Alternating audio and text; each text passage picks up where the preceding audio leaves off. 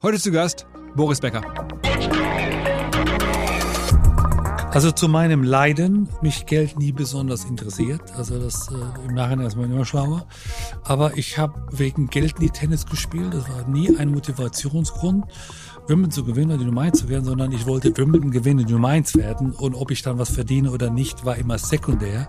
Jetzt kannte sagen, ja, leicht gesprochen, mit 17 hatte ich schon die erste Million. Aber ich habe teilweise das Preisgeld, also den Check, vergessen beim Turnier. Und dann kam der Thierry an oder eben meine Mutter und haben gesagt, wir müssen noch, okay, macht ihr das mal. Und äh, das war mein, meine Motivation. Das war auch mein Lebenselixier.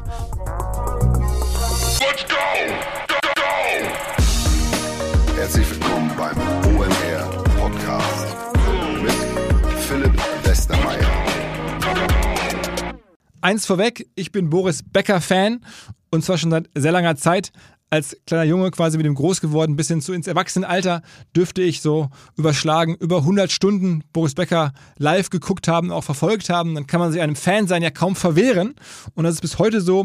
Wir haben uns vor einigen Monaten persönlich kennengelernt, einige Wochen vor dem OMR-Festival. Er war dann auch beim OMR-Festival äh, vor Ort, haben da auch schon ein Bühnengespräch gehabt, zwar mit der Katrin Gilbert. Das war halt immer ähm, wirklich sehr sympathisch, sehr verlässlich.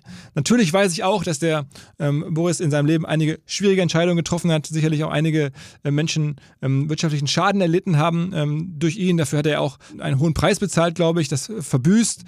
Dennoch muss ich vielleicht vorab sagen, ähm, ich habe das versucht einzubringen. Ich habe versucht, seine ganze Situation zu verstehen in dem Gespräch und meine, es müsste mir okay gelungen sein als Fan und gleichzeitig trotzdem sein Leben wirklich verstehen zu wollen, seine Entscheidungen, seine ganzen wirtschaftlichen Hintergründe, ähm, das, das einigermaßen ausgewogen zu machen. Anlass des Gesprächs übrigens war ganz konkret, dass der Boris mir geschrieben hat und sagte, hör zu, demnächst kommen die US Open mit mir als Kommentator auf sportdeutschland.tv. Ich stelle mal den Björn Beinhauer vor. Das ist der Geschäftsführer und einer der Eigentümer von sportdeutschland.tv. Da war ich ziemlich überrascht. Da habe ich mit Björn gesprochen, hat er mir erzählt, ja, wir haben da diesen kleinen Kanal und wir haben die ähm, Rechte an US Open gekauft und dann hat er angefangen, die Hintergründe zu erzählen. Da dachte ich, weißt du was, lass doch, bevor ich mit Boris spreche, einfach auch nochmal darüber reden. Ich finde es spannend, was ihr da vorhabt, wer eigentlich sportdeutschland.tv ist, wer du bist. Und danach machen wir dann passend zu dieser Ankündigung die US Open auf sportdeutschland.tv, den ganz großen Boris Becker Podcast. Übrigens ja auch ein ganz schönes Wagnis der US Open, sich für mehrere Jahre an so einen deutschen Spartenkanal zu binden. Warum, wieso, weshalb, das kommt alles jetzt vorab und dann halt das ganz große Boris Becker Gespräch. Auf geht's! Herzlich willkommen zum OMR Podcast. Heute etwas ungewöhnliches Setting. Wir sind an einem Hotel in München, aber haben sehr prominente Gäste und auch aus einem sehr konkreten Anlass. Also, es gibt den großen Boris Becker Podcast aus dem Anlass, dass demnächst die US Open, also in New York, das Tennisturnier, das Grand Slam Turnier, von dir, ähm, Boris, kommentiert werden. Das ist nicht ganz so neu, aber auf Sport Deutschland TV. Das ist ähm, ein Streaming-Angebot aus Deutschland, das man nicht unbedingt bislang so richtig gut kannte, aber jetzt wird's groß und der Björn ist der einer der Gesellschafter und der Geschäftsführer. Hi Björn, hi Boris. Hallo, grüß dich. Ähm, also wir fangen mal kurz mit dem offensichtlich aktuellen an. Warum habt ihr die Rechte gekauft an den US Open? Warum habt ihr den Boris überzeugen können oder wie habt ihr ihn überzeugen können, äh, gemeinsam mit einem Team für euch das Turnier zu kommentieren auf einem deutschen, naja, nicht so bekannten Streaming-Service? Ja, vielleicht äh, fangen wir ganz kurz vorne an. Sport Deutschland TV, du hast es gesagt, ist noch nicht so bekannt für die großen Rechte. Also wir sind bestimmt in der Nische bekannt, immer in Einzelnen, mal im Judo, mal im Ringen, aber im Handball auch die letzten Jahre. Wir haben viel Weltmeisterschaften und Europameisterschaften gemacht. Und in den letzten anderthalb Jahren hat sich das Konstrukt der Gesellschafterstruktur verändert, das uns die Möglichkeit gegeben hat, einfach auch mal an andere Themen ranzugehen, die wir für wirtschaftlich sinnvoll erachten. Und da haben wir vor ein paar Monaten die Eishockey-WM zum Beispiel exklusiv erworben und jetzt äh, neu die US Open. Und ähm, ich glaube, das ist ein, ein, großer Schritt für uns. Also ganz kurz zur Genese. Äh, Sport Deutschland TV wurde mal gegründet vom Deutschen Olympischen Sportbund, glaube ich. Ne? Richtig. Waren, und, so, und dann habt ihr das irgendwann, und dann hat es erst ProSieben, glaube ich, von denen übernommen. Und dann habt ihr irgendwann als Angestellte sozusagen das dann von ProSieben gekauft, richtig? So, so ungefähr ist es ganz genau. Also der Deutsche Olympische Sportbund hat die Firma gegründet, ich glaube im Jahr 2013, die DOSB New Media GmbH mit dem Ziel, Sportarten außerhalb des Fußballs zu medialisieren. Ähm, Im Jahr 2015 ist ProSieben Sat1 als Mehrheitsgesellschafter eingestiegen. Wir haben da, damals äh, die Mehrheit übernommen und äh, Ende 2021 habe ich als Geschäftsführer, der sieben Jahre da drin war, ein Management-Buyout gemacht, die komplette Firma rausgekauft und bin jetzt mit privaten Investoren sozusagen bei der DOSB New Media investiert. ProSieben ist nicht mehr drin und der DOSB auch nicht mehr. Wie groß ist die Firma, so vom Umsatz her? Äh, Umsatz hält dieses Jahr roundabout 6 Millionen und äh, stark wachsend. Okay. Ähm, und Mitarbeiter? Feste Mitarbeiter sind wir jetzt bei 14. Wir arbeiten aber viel mit freien Mitarbeitern, muss man sagen. Gerade mit Redakteuren, mit äh, Grafikdesignern und so weiter. Also das gesamte Team ist sicherlich über 30 Personen. Und macht ihr Angaben oder irgendwelche Art von Hinweisen auf eure Abonnenten oder, oder Nutzer, die ihr so habt im Monat? Überraschenderweise so wie alle anderen nicht. Aber das ist ganz wichtig. Wir haben natürlich gar keine Abonnenten. Bei uns gibt es keine Abo-Struktur. Das ist ganz wichtig. Wir sind kein Subscription-Modell. Wir sind kein DAZN, kein Sky oder auch kein Dine, sondern unser Modell ist ganz anders. Es gibt erstmal viele Inhalte for free. Und die Pay-Inhalte, die sind immer an ein Paket gebunden, dass du wirklich als Nutzer nur das kaufst, was du auch sehen willst. Beispiel US Open, du kaufst dir ein Ticket jetzt für 20 Euro einmalig und kannst alle Matches der US Open sehen. Oder bei uns sind es Ligen, du kaufst dir einmal eine Liga für eine Saison und sonst nichts. Also, aber Gratis-Inhalte heißt auch, ihr macht dann Werbevermarktung als Geschäftsmodell. Korrekt, ganz genau. Und wie ist bei euch so der, die Mischung? Wie viel ist Werbegeld und wie viel ist, also nicht Abonnenten, aber dann sozusagen Pay-Gebühr? Ähm, das, wir sind erst seit 22 ins Pay-Geschäft eingestiegen. Das hat sich jetzt stark gewandelt. Also wir sind jetzt bei, ich würde sagen, knapp äh, 65, 70 Prozent Pay im Vergleich zur Vermarktung. Okay. Der Werbemarkt ja eh schwierig, gerade für alle Beteiligten, muss man sagen. Ein, mehr, ein Grund mehr, das Pay-Thema zu spielen, aber man muss es, glaube ich, halt geschickt spielen. Und deswegen sind wir ein großer Fan von diesen Event-Pässen und Team-Pässen und so weiter. Okay, verstanden. Ähm, aber auch kein leichter Markt, denn wir sehen ja, wie problematisch es für Sky ist, da über die Jahre Geld zu, verdienen, also auch mit einem anderen Modell, aber dennoch ist es ja schon ein bisschen so der Space. Äh, jetzt kommt der Herr Seifert mit dem Dine. Ähm, auch da gibt's ja große Erwartungen, aber auch Teil Zweifel, wie gut es dann laufen wird.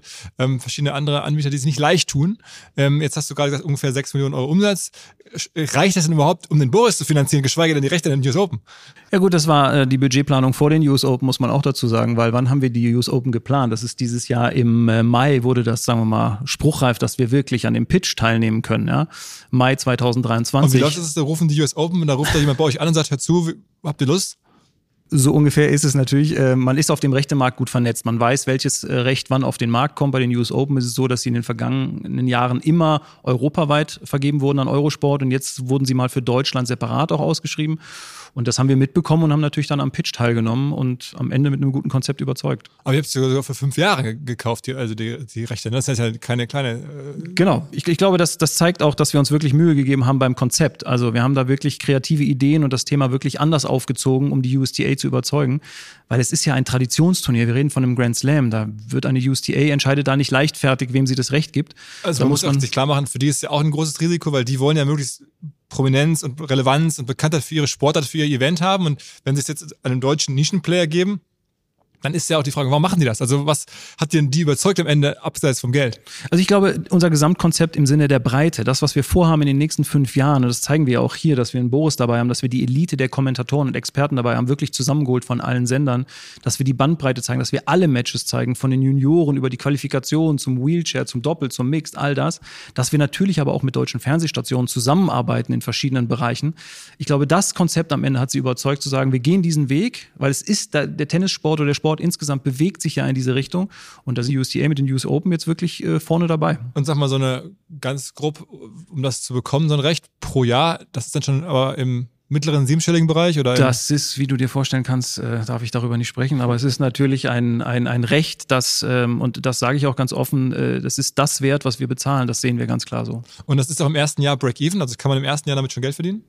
Es ist offen gesprochen gar nicht unser Ziel. Wir freuen uns natürlich, wenn wir es schaffen sollten. Aber wir haben für uns im Budget jetzt, in dem kurzfristig erstellten Budget jetzt natürlich auch einfach eine Investition geplant. Wir sehen, dass wir in den ersten ein, zwei Jahren vermutlich investieren müssen. Du hast viele Nebengeräusche, die du in den ersten Jahren hast. Wir schicken das Team nach New York. Wir sind irgendwie mit zwölf Leuten in New York etc. Wir haben ein Studio gebaut und so weiter. Das heißt, im ersten Jahr Break-Even. Schön, wenn wir das schaffen. Muss aber nicht sein. Wir sind bereit zu investieren die ersten Jahre, um dann am Ende wirklich groß zu sein. Okay. Okay, wie viel Zuschauer oder wie viel sozusagen Käufer am Ende muss man haben? Ähm, die Frage kommt immer wieder, muss man haben, ist natürlich, äh, auch die Zahl kann ich natürlich nicht kommunizieren, aber du kannst dir vorstellen, dass wir uns unsere Budgets geplant haben und unsere Erwartungen. Und ich sage mal, alles, wir sind im sechsstelligen Bereich mit den Verkäufen, davon sind wir überzeugt. Wie viele das am Ende sind, da gehört viel gutes Marketing dazu, viel guter äh, Input von unseren Experten und so weiter. Ähm, und dann kommt die Free-Komponente dazu. Da sind wir sicherlich auch im siebenstelligen Bereich, was die Nutzer angeht. Das zeigen wir bei anderen Events ja auch. Bei einer Handball-WM etc. schaffen wir es ja auf die Plattform 1,5, 2,5 Millionen Menschen zu holen. Das werden wir bei den News auch Open. Paid dann? Nee, free. Ah. Aber du hast sie natürlich erstmal da, weil wir vieles ja auch im Free anbieten. Dann lass mal sagen 100.000, hast jetzt sechsstellig gesagt, nehmen wir mal die einfachste Zahl 100.000 und dann habe ich jetzt schon im Vorfeld der Recherche mitbekommen, es kostet 20 Euro, ähm, dann ein Abo oder dann so ein, das Turnier als äh, Ganzes gucken zu dürfen. Das wäre dann bei 100.000 ungefähr 2 Millionen Euro Umsatz, den ihr machen würdet mit dem Pay. Da ist ja dann schon, wenn man sich fragt, äh, Kosten nach New York zu fliegen, Honorare, äh, nicht so viel Luft eigentlich drin. Exakt, deswegen äh, sagte ich sechsstellig. Das können ja auch 999.000 äh, äh, Tickets sein. Ähm, Aber wir, wir sind ja alle da vorsichtig mit den Zahlen, die wir rausgeben. Aber ähm, ich glaube, die Erfahrung, die wir die letzten Jahre gemacht haben, auch im Pay, äh, die ist die Basis für das, was wir hier vorhaben. Viele Umfragen haben wir gemacht, Analysen und so weiter. Also wir sind da sehr confident, würde ich sagen, dass wir das erwirtschaften können in den nächsten Jahren. Und habt ihr dafür einen Kredit aufgenommen als Firma oder nochmal eine Kapitalerhöhung gemacht? Nee, wir haben es tatsächlich innerhalb der Ge- Gesellschafter gemacht. Also die Gesellschafter äh, sind da direkt überzeugt worden. Wir sind ja nur drei Gesellschafter mit Thomas Riedel, Sven Brandt und mir.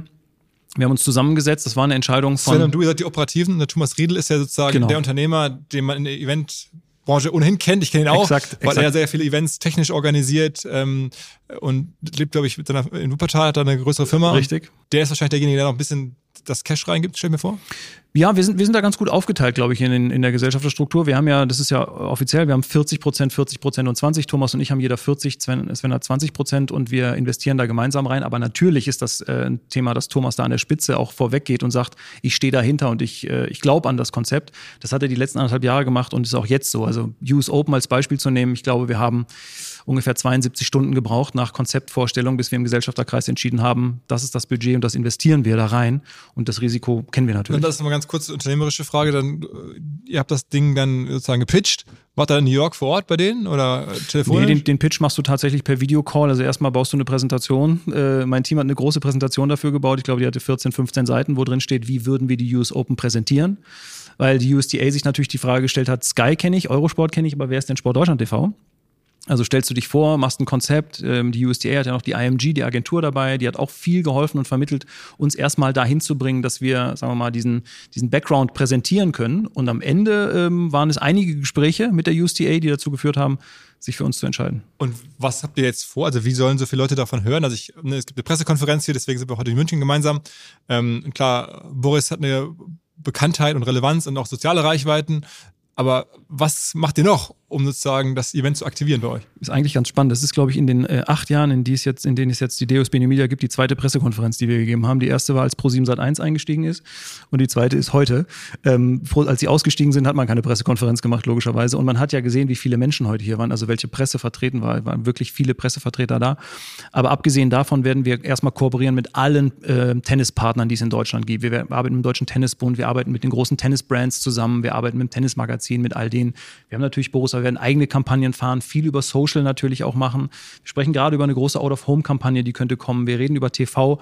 Also wir wollen schon dem Tennisfan da draußen sagen, hier geht's los, ja. Die US Open sind bei Sport Deutschland TV. Du hast in der Zeit natürlich, wenn die US Open beginnen, auch Google-technisch eine ganz gute Macht, weil wir die Exklusivrechte halten, ja. Auch die Highlights verwerten wir letztlich als, am schnellsten von allen. Und ähm, ich glaube, über die Wege werden wir vielen davon erzählen können. Okay. Okay. Wie viel haben immer zugeschaut, als es bei Eurosport lief, so im, im Free? Weißt du? Die, Einschau die, Also ich See- weiß die jetzt- Sehbeteiligung, muss man sagen? Ja, genau. Also ich weiß, ich habe gesehen, dass bei den, bei den French Open, das ist ja auch ein Grand Slam, da war Ja. das äh, Viertelfinale von Zverev, glaube ich, im Schnitt 450.000, in der Spitze 700. Ich glaube, wir hatten bei den Grand Slams gerne auch schon mal um die 800.000. Es kommt natürlich drauf an, wenn Zverev irgendwie Halbfinale spielt, hast du ja noch mal einen Kicker. Ähm, Das Schöne am Tennis ist übrigens auch eine Entscheidung, äh, die wir damit einbezogen haben. Erstmal gibt's den Tennisfan, der Tennis sehen will. Der will auch Djokovic und Alcaraz sehen. Und am Ende kommt der, der Tennisfan, der nur ein bisschen Tennisfan ist, wenn er von Zverev sozusagen auf dem, auf dem allgemeinen Absolut, Tennisfan und ganz das andere genau. wäre dann sozusagen der Bonus. Wenn das klappt, dann habt ihr ein bisschen Geld verdient. wir sagen immer unter uns gesprochen, wir dürfen gar nicht drüber nachdenken, was passiert, wenn der Zverev ein Halbfinale oder ein Finale spielt. Dann ist uns klar, was dann passiert. Ja. Das, das hieße dann ein paar hunderttausend Euro extra Gewinn. Bestimmt, ja. Und ist das realistisch, Boris, aus deiner Sicht? Zverev Halbfinale? Aber eine kurze Antwort, ja. Äh, er war in den US, bei den US Open 2020 im Finale gegen Dominic Thiem. Äh, Im Nachhinein hätte das eigentlich gewinnen müssen, hat für das Match serviert, 5 zu 3, 30 beide, zwei Punkte zum Sieg.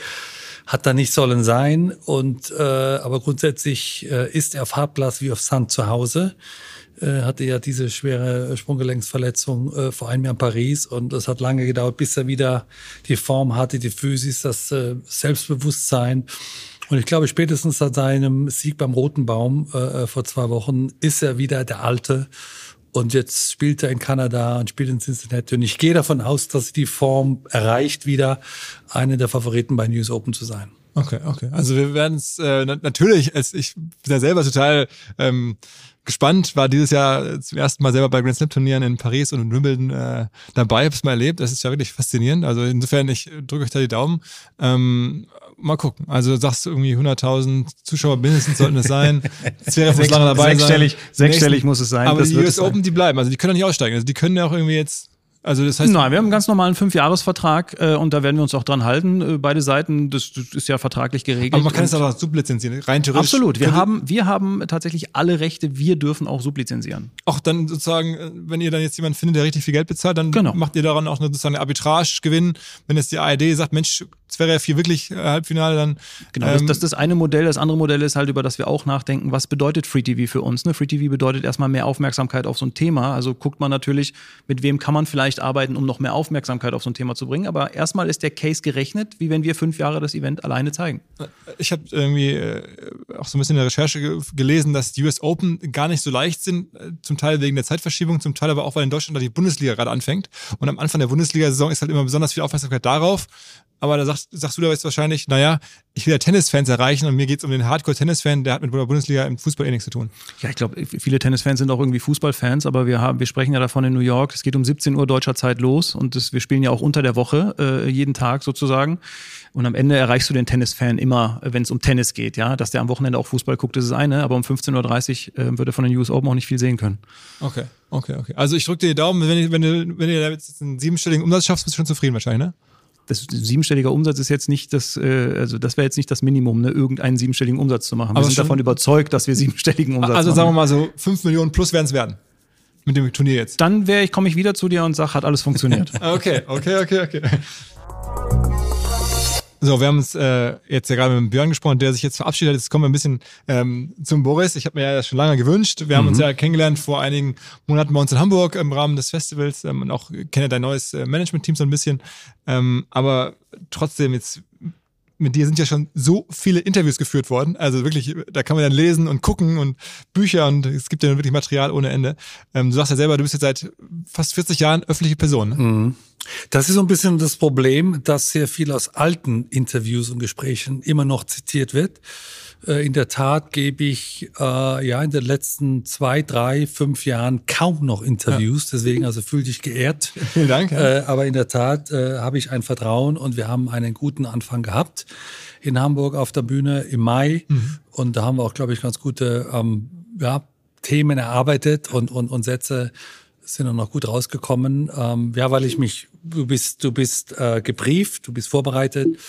Und das erlebe ich oft bei vielen Kollegen nicht. Die nehmen dann die Schublade aus 92 oder 97 oder 2014. Und dann habe ich jenes und dieses gesagt, aber die Zeit hat sich eben enorm verändert, gerade bei mir.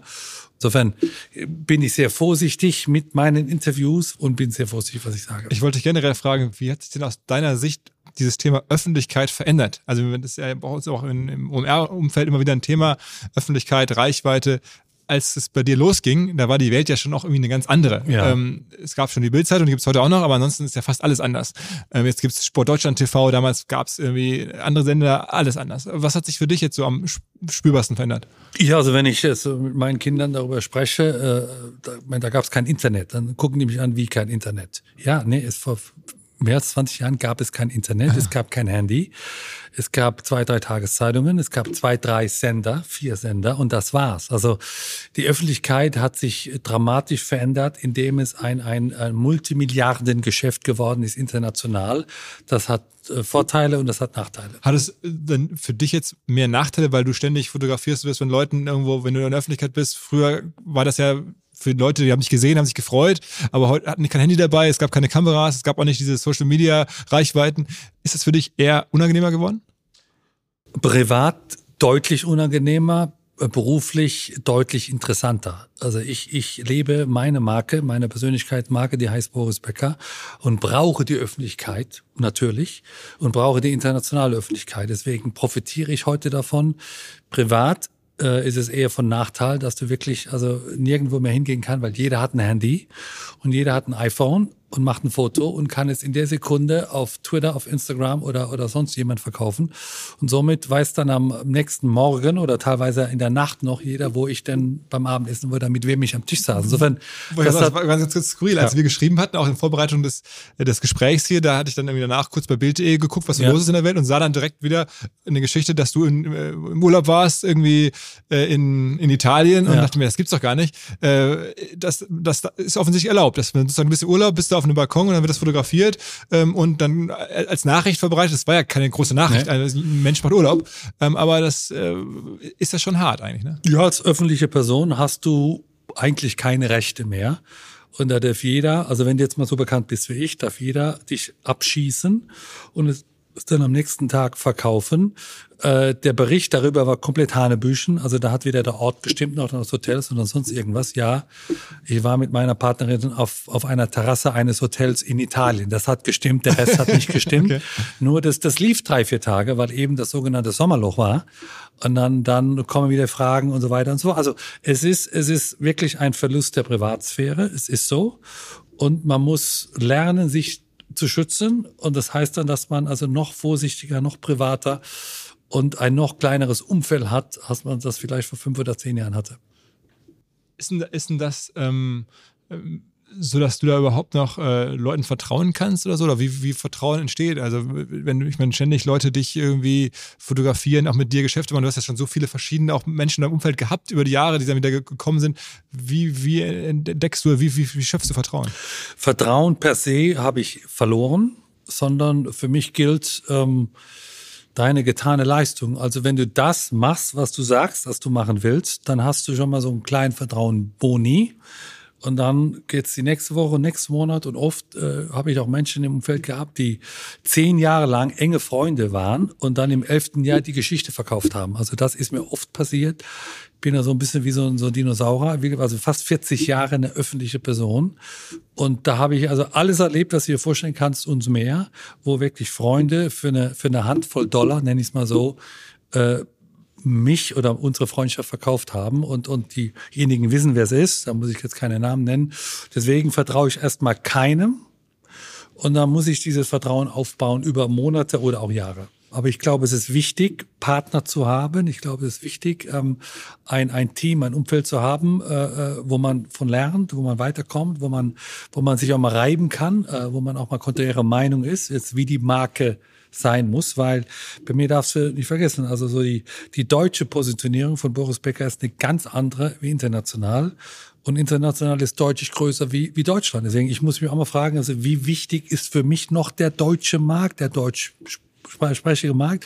Das ist dann äh, Dach, also Deutschland, Österreich, Schweiz. Und wie wichtig ist Amerika, Asien, Afrika, Südamerika? Also siehst du, also Englisch, es wird deutlich mehr in Englisch über mich gesprochen als in Deutsch. Also muss ich mich auch dementsprechend positionieren. Also ist dieses, ist diese ähm, Zeit, wo ich mich finde, wie ich mich finde, also noch lange nicht zu Ende. Und muss einfach auch sehen, dass, dass ich also meinen Fans und meiner, meiner äh, Fangemeinde international gerecht werde. Hast du dir ab und zu mal überlegt, so eine Öffentlichkeitsstrategie auch ja, zu wählen? Oder äh, hast du dich geärgert, sie nicht gewählt zu haben, wie jetzt ein Günther Jauch, ein Stefan Raab in Deutschland sie gewählt haben? Also auch, sagen wir mal, äh, anlassbezogen, sehr präsent mit ihren Shows und bei öffentlichen Ereignissen, aber ansonsten sind die ja nun komplett ähm, privat und damit dann auch besser geschützt. Äh, Die dürfen, glaube ich, nicht so einfach fotografiert werden in der Öffentlichkeit, weil sie halt ähm, sozusagen das immer sofort äh, verhindert haben oder auch äh, klar gemacht haben, das ist nicht ihr Wunsch. Ähm, und du hast einen bisschen anderen Weg gegangen. Oder war dieser, dieser Weg gar nicht offen, würdest du sagen, diesen Weg des, des von Jauch und Raben, diesen Personen zu gehen? Ich glaube, die Frage hat sich mir als 17-Jähriger gar nicht gestellt, sondern ich wurde plötzlich Eigentum der Bundesrepublik Deutschland. und äh, jeder, jeder äh, konnte, durfte, wollte Boris Becker. Und da gab's auch, glaube ich, ein anderes Medienrecht, ein anderes System. Und äh, da habe ich bestimmt auch in diesen ja, fast 40 Jahren den einen oder anderen öffentlichen Fehler gemacht. Aber ich glaube, die Uhr kann man gar nicht mehr zurückdrehen. Von wegen, ja, du musst doch eigentlich als Privatmann die Rechte haben. Da sagt mein wunderbarer Medienanwalt Dr. Moser, nee, du hast die verloren. Aber habe ich die verloren? Die hast du vor 38 Jahren verloren. Indem du einfach so warst, wie ich war, sehr, sag mal, ähm, sehr offen und sehr, sehr gutgläubig und sehr, sehr ähm, vertraulich. Freund und Feind gegenüber. Und dann gab es irgendwann mal so, so ein, eine, eine Grenze, die habe ich dann irgendwann in meinen 20ern, ich bin jetzt Mitte 50, äh, überschritten und die kann ich nicht mehr zurückdrehen. Und jetzt äh, bei allem Respekt für Günther Jauch und Stefan Raab, die kennt in Amerika keine Sau. Ja, ja, ja. Und in Asien auch nicht. Und in Afrika auch nicht. Insofern haben die ein leichteres Privatleben, weil die können ja schon mal ins Ausland, wo immer das ist. Das kann ich nicht. Krass eigentlich, ne? Also das ist das, das ist, das wird, wird uns Deutschen manchmal nicht bewusst, dass eben das Ausland mich genauso ja, hoffentlich gerne habt und respektiert und, und, und auch kennt und verfolgt, wie eben, wie eben Deutschland. Und, und das, das Ausland ist deutlich größer wie Deutschland. Ähm, da auch so ein bisschen die Frage, dein Bezug zu Deutschland, ich hatte das auch in der, in der Recherche so ein bisschen wahrgenommen, der war ja eigentlich recht schnell fast in dem Sinne vorbei, dass du aus Leimen früh nach Monaco gezogen bist, glaube ich schon mit 17, 18, 19 15, oder so. Mit 15, und 15 nach Monaco. So, ja. Und dann warst du ja, hast weltweit gearbeitet, ähm, offensichtlich äh, warst eine weltweite Persönlichkeit, hast Freunde gehabt aus aller Welt. Ähm, aber dein Bezug zu Deutschland ist gefühlt doch immer noch sehr stark. Also du trittst im deutschen TV auf seit vielen Jahren, auch immer schon in verschiedensten Shows. Du bist ähm, noch hier äh, mehr verwurzelt, als man das eigentlich hätte vermuten können von jemandem, der mit 15 Jahren in die Welt geht. Und da gibt es auch andere Beispiele von Leuten, die dann eigentlich nie wiederkommen. Dirk Nowitzki lebt in Dallas bis heute, ist hier kaum präsent. Steffi Graf in Las Vegas, du kennst die Beispiele. Hm. Ähm, ist das bei dir trotzdem so, dass du sagst, Deutschland ist irgendwie wichtig für dich? Also ich bin mit nach der mittleren Reife bin ich dann mit 16 nach Monte Carlo in der Tat ja ausgezogen, ausgewandert. Warum? Weil mein Management, mein Trainer äh, lebten in Monte Carlo, alle anderen Tennisspieler auch. Und zuerst, weil das Meer so schön war und, und äh, äh die Tennisplätze so schön rot. Also natürlich ist es auch aus steuerlichen Gründen. Nur mit 16 habe ich ja noch nichts verdient. Insofern war so der erste Schritt, wenn da mal was passiert, hat er steuerliche Vorteile, wo ich da mit 16 oder mit 17, das hat mich also auch da äh, nicht interessiert. Ähm, trotzdem habe ich immer gerne Davis Cup gespielt und, und immer gerne in Deutschland gespielt und, und sehe Deutschland nach wie vor als meine emotionale Heimat. Jetzt hätte ich es mir leichter machen können, wie Niewotski, wie, wie äh, Steffi Graf und wie andere internationale Deutsche, auch eine Heidi Klum will ich erwähnen, äh, die äh, sind ins Ausland gegangen und leben da und kommen nur ganz ähm, selten äh, projektbezogen, mal eine Woche oder zwei nach Deutschland und gehen wieder zurück. Ähm, Habe ich nicht gemacht, war im Nachhinein vielleicht ein Fehler, aber ich will mich ja nicht selbst leugnen und ich bin gerne in München, Frankfurt, Hamburg oder in Berlin und habe auch noch ein paar gute deutsche Freunde und, und mag die deutsche Kultur und mag so meine Heimat. Ähm, ich hätte es mal leichter machen können, was nicht der Fall ist. Jetzt versuche ich das in Zukunft ähm, etwas äh, konzentrierter auszuleben. Sprich, also wenn ich jetzt einen Job habe in München, wie heute, oder, oder in Frankfurt, dann komme ich, bin dann da ein, zwei Tage, mache meinen Job und, und gehe dann wieder zurück jetzt in meine neue Heimat, dass das Italien eben geworden ist. Insofern versuche ich mich da auch besser zu schützen, als ich das in der Vergangenheit gemacht habe. Mhm. Ähm, verfolgst du bei den bei den jungen Spielern oder den Jüngeren in der Generation nach dir, wie die so ihre Marken aufbauen, was die so für Geschäfte machen. Auch so ein Roger Federer, der ist ja, gilt ja so als das Genie, sich selbst als Marke zu, auch weltweit aufzubauen. Guckst du dir sowas an? Äh, natürlich, ich muss ja nun auch von den Besten lernen. Äh, äh, Roger mit seinem Management, die machen das hervorragend. Ähm, der hatte natürlich auch nicht die Höhen und Tiefen, die ich hatte, sondern also gefühlt ein, ein Höhenflug nach dem anderen. Äh, Nadal macht das auch gut. Äh, äh, Djokovic ist auch auf dem besten Weg, aber ich schaue mal an, was, wie das die Fußballer machen, wie das ein, ein Schweinsteiger macht oder ein Toni Groß. Äh, wie macht das meine Generation? Ich glaube, das äh, ist schwieriger weil also die, die sportlichen Erfolge doch schon sehr lange zurückliegen. Deswegen, dass ich heute noch, du hast das Wort Relevanz genannt, das gefällt mir, dass ich heute noch relevant bin, ähm, bin ich ein bisschen stolz, weil das ist also für die Marke essentiell, dass man immer noch eine Rolle, eine Bedeutung, eine, ein, ein, ja, ein, eine Nummer ist. Und, und eben auch international. Und ich versuche das äh, heute besser auszuschöpfen, als ich das vielleicht vor fünf oder zehn Jahren gemacht habe. Also mit der Relevanz, das ist jetzt ja äh, meine Behauptung, aber die speist sich unter anderem daraus, dass es Ja. gerade im letzten Jahr noch eine große Apple-Doku über dich gab. Ich glaube, zwei drei Jahre vorher gab es eine Netflix-Doku über dein Leben. Ähm, es gibt nach wie vor äh, jeden Tag gefühlt fast, haben wir gerade darüber gesprochen, auf der Bild ähm, oder auf anderen äh, Portalen Nachrichten über dich. Ähm, du kommentierst äh, US Open. Ähm, also das, da gibt es schon auch, auch glaube ich, äh, bin ich nicht der Einzige, der die Relevanz so empfindet. Ähm, aber dir hat auch Öffentlichkeit immer oh, frage ich jetzt mal, Spaß gemacht. Wenn man sieht es jetzt bei, bei Agassi zum Beispiel oder auch bei Steffi Graf, da hat man das Gefühl, auch Nowitzki, die wollten das nie, das mussten die akzeptieren als Sportler, als Sportstars, aber haben das eigentlich nie gesucht und auch als es dann vorbei war, ist tauchen die so gut es geht wieder ab, ist mein Gefühl. Das war bei dir, du hast das schon auch, machst es gerne. Also ich fühle mich wohl in der Öffentlichkeit. Äh, Das heißt, wenn ich dann äh, über einen roten Teppich gehe, dann husche ich nicht drüber oder, oder verstecke mich dahinter, sondern bin dann da meine 10 oder 15 Minuten. Also ich, ich, es fällt mir nicht schwer.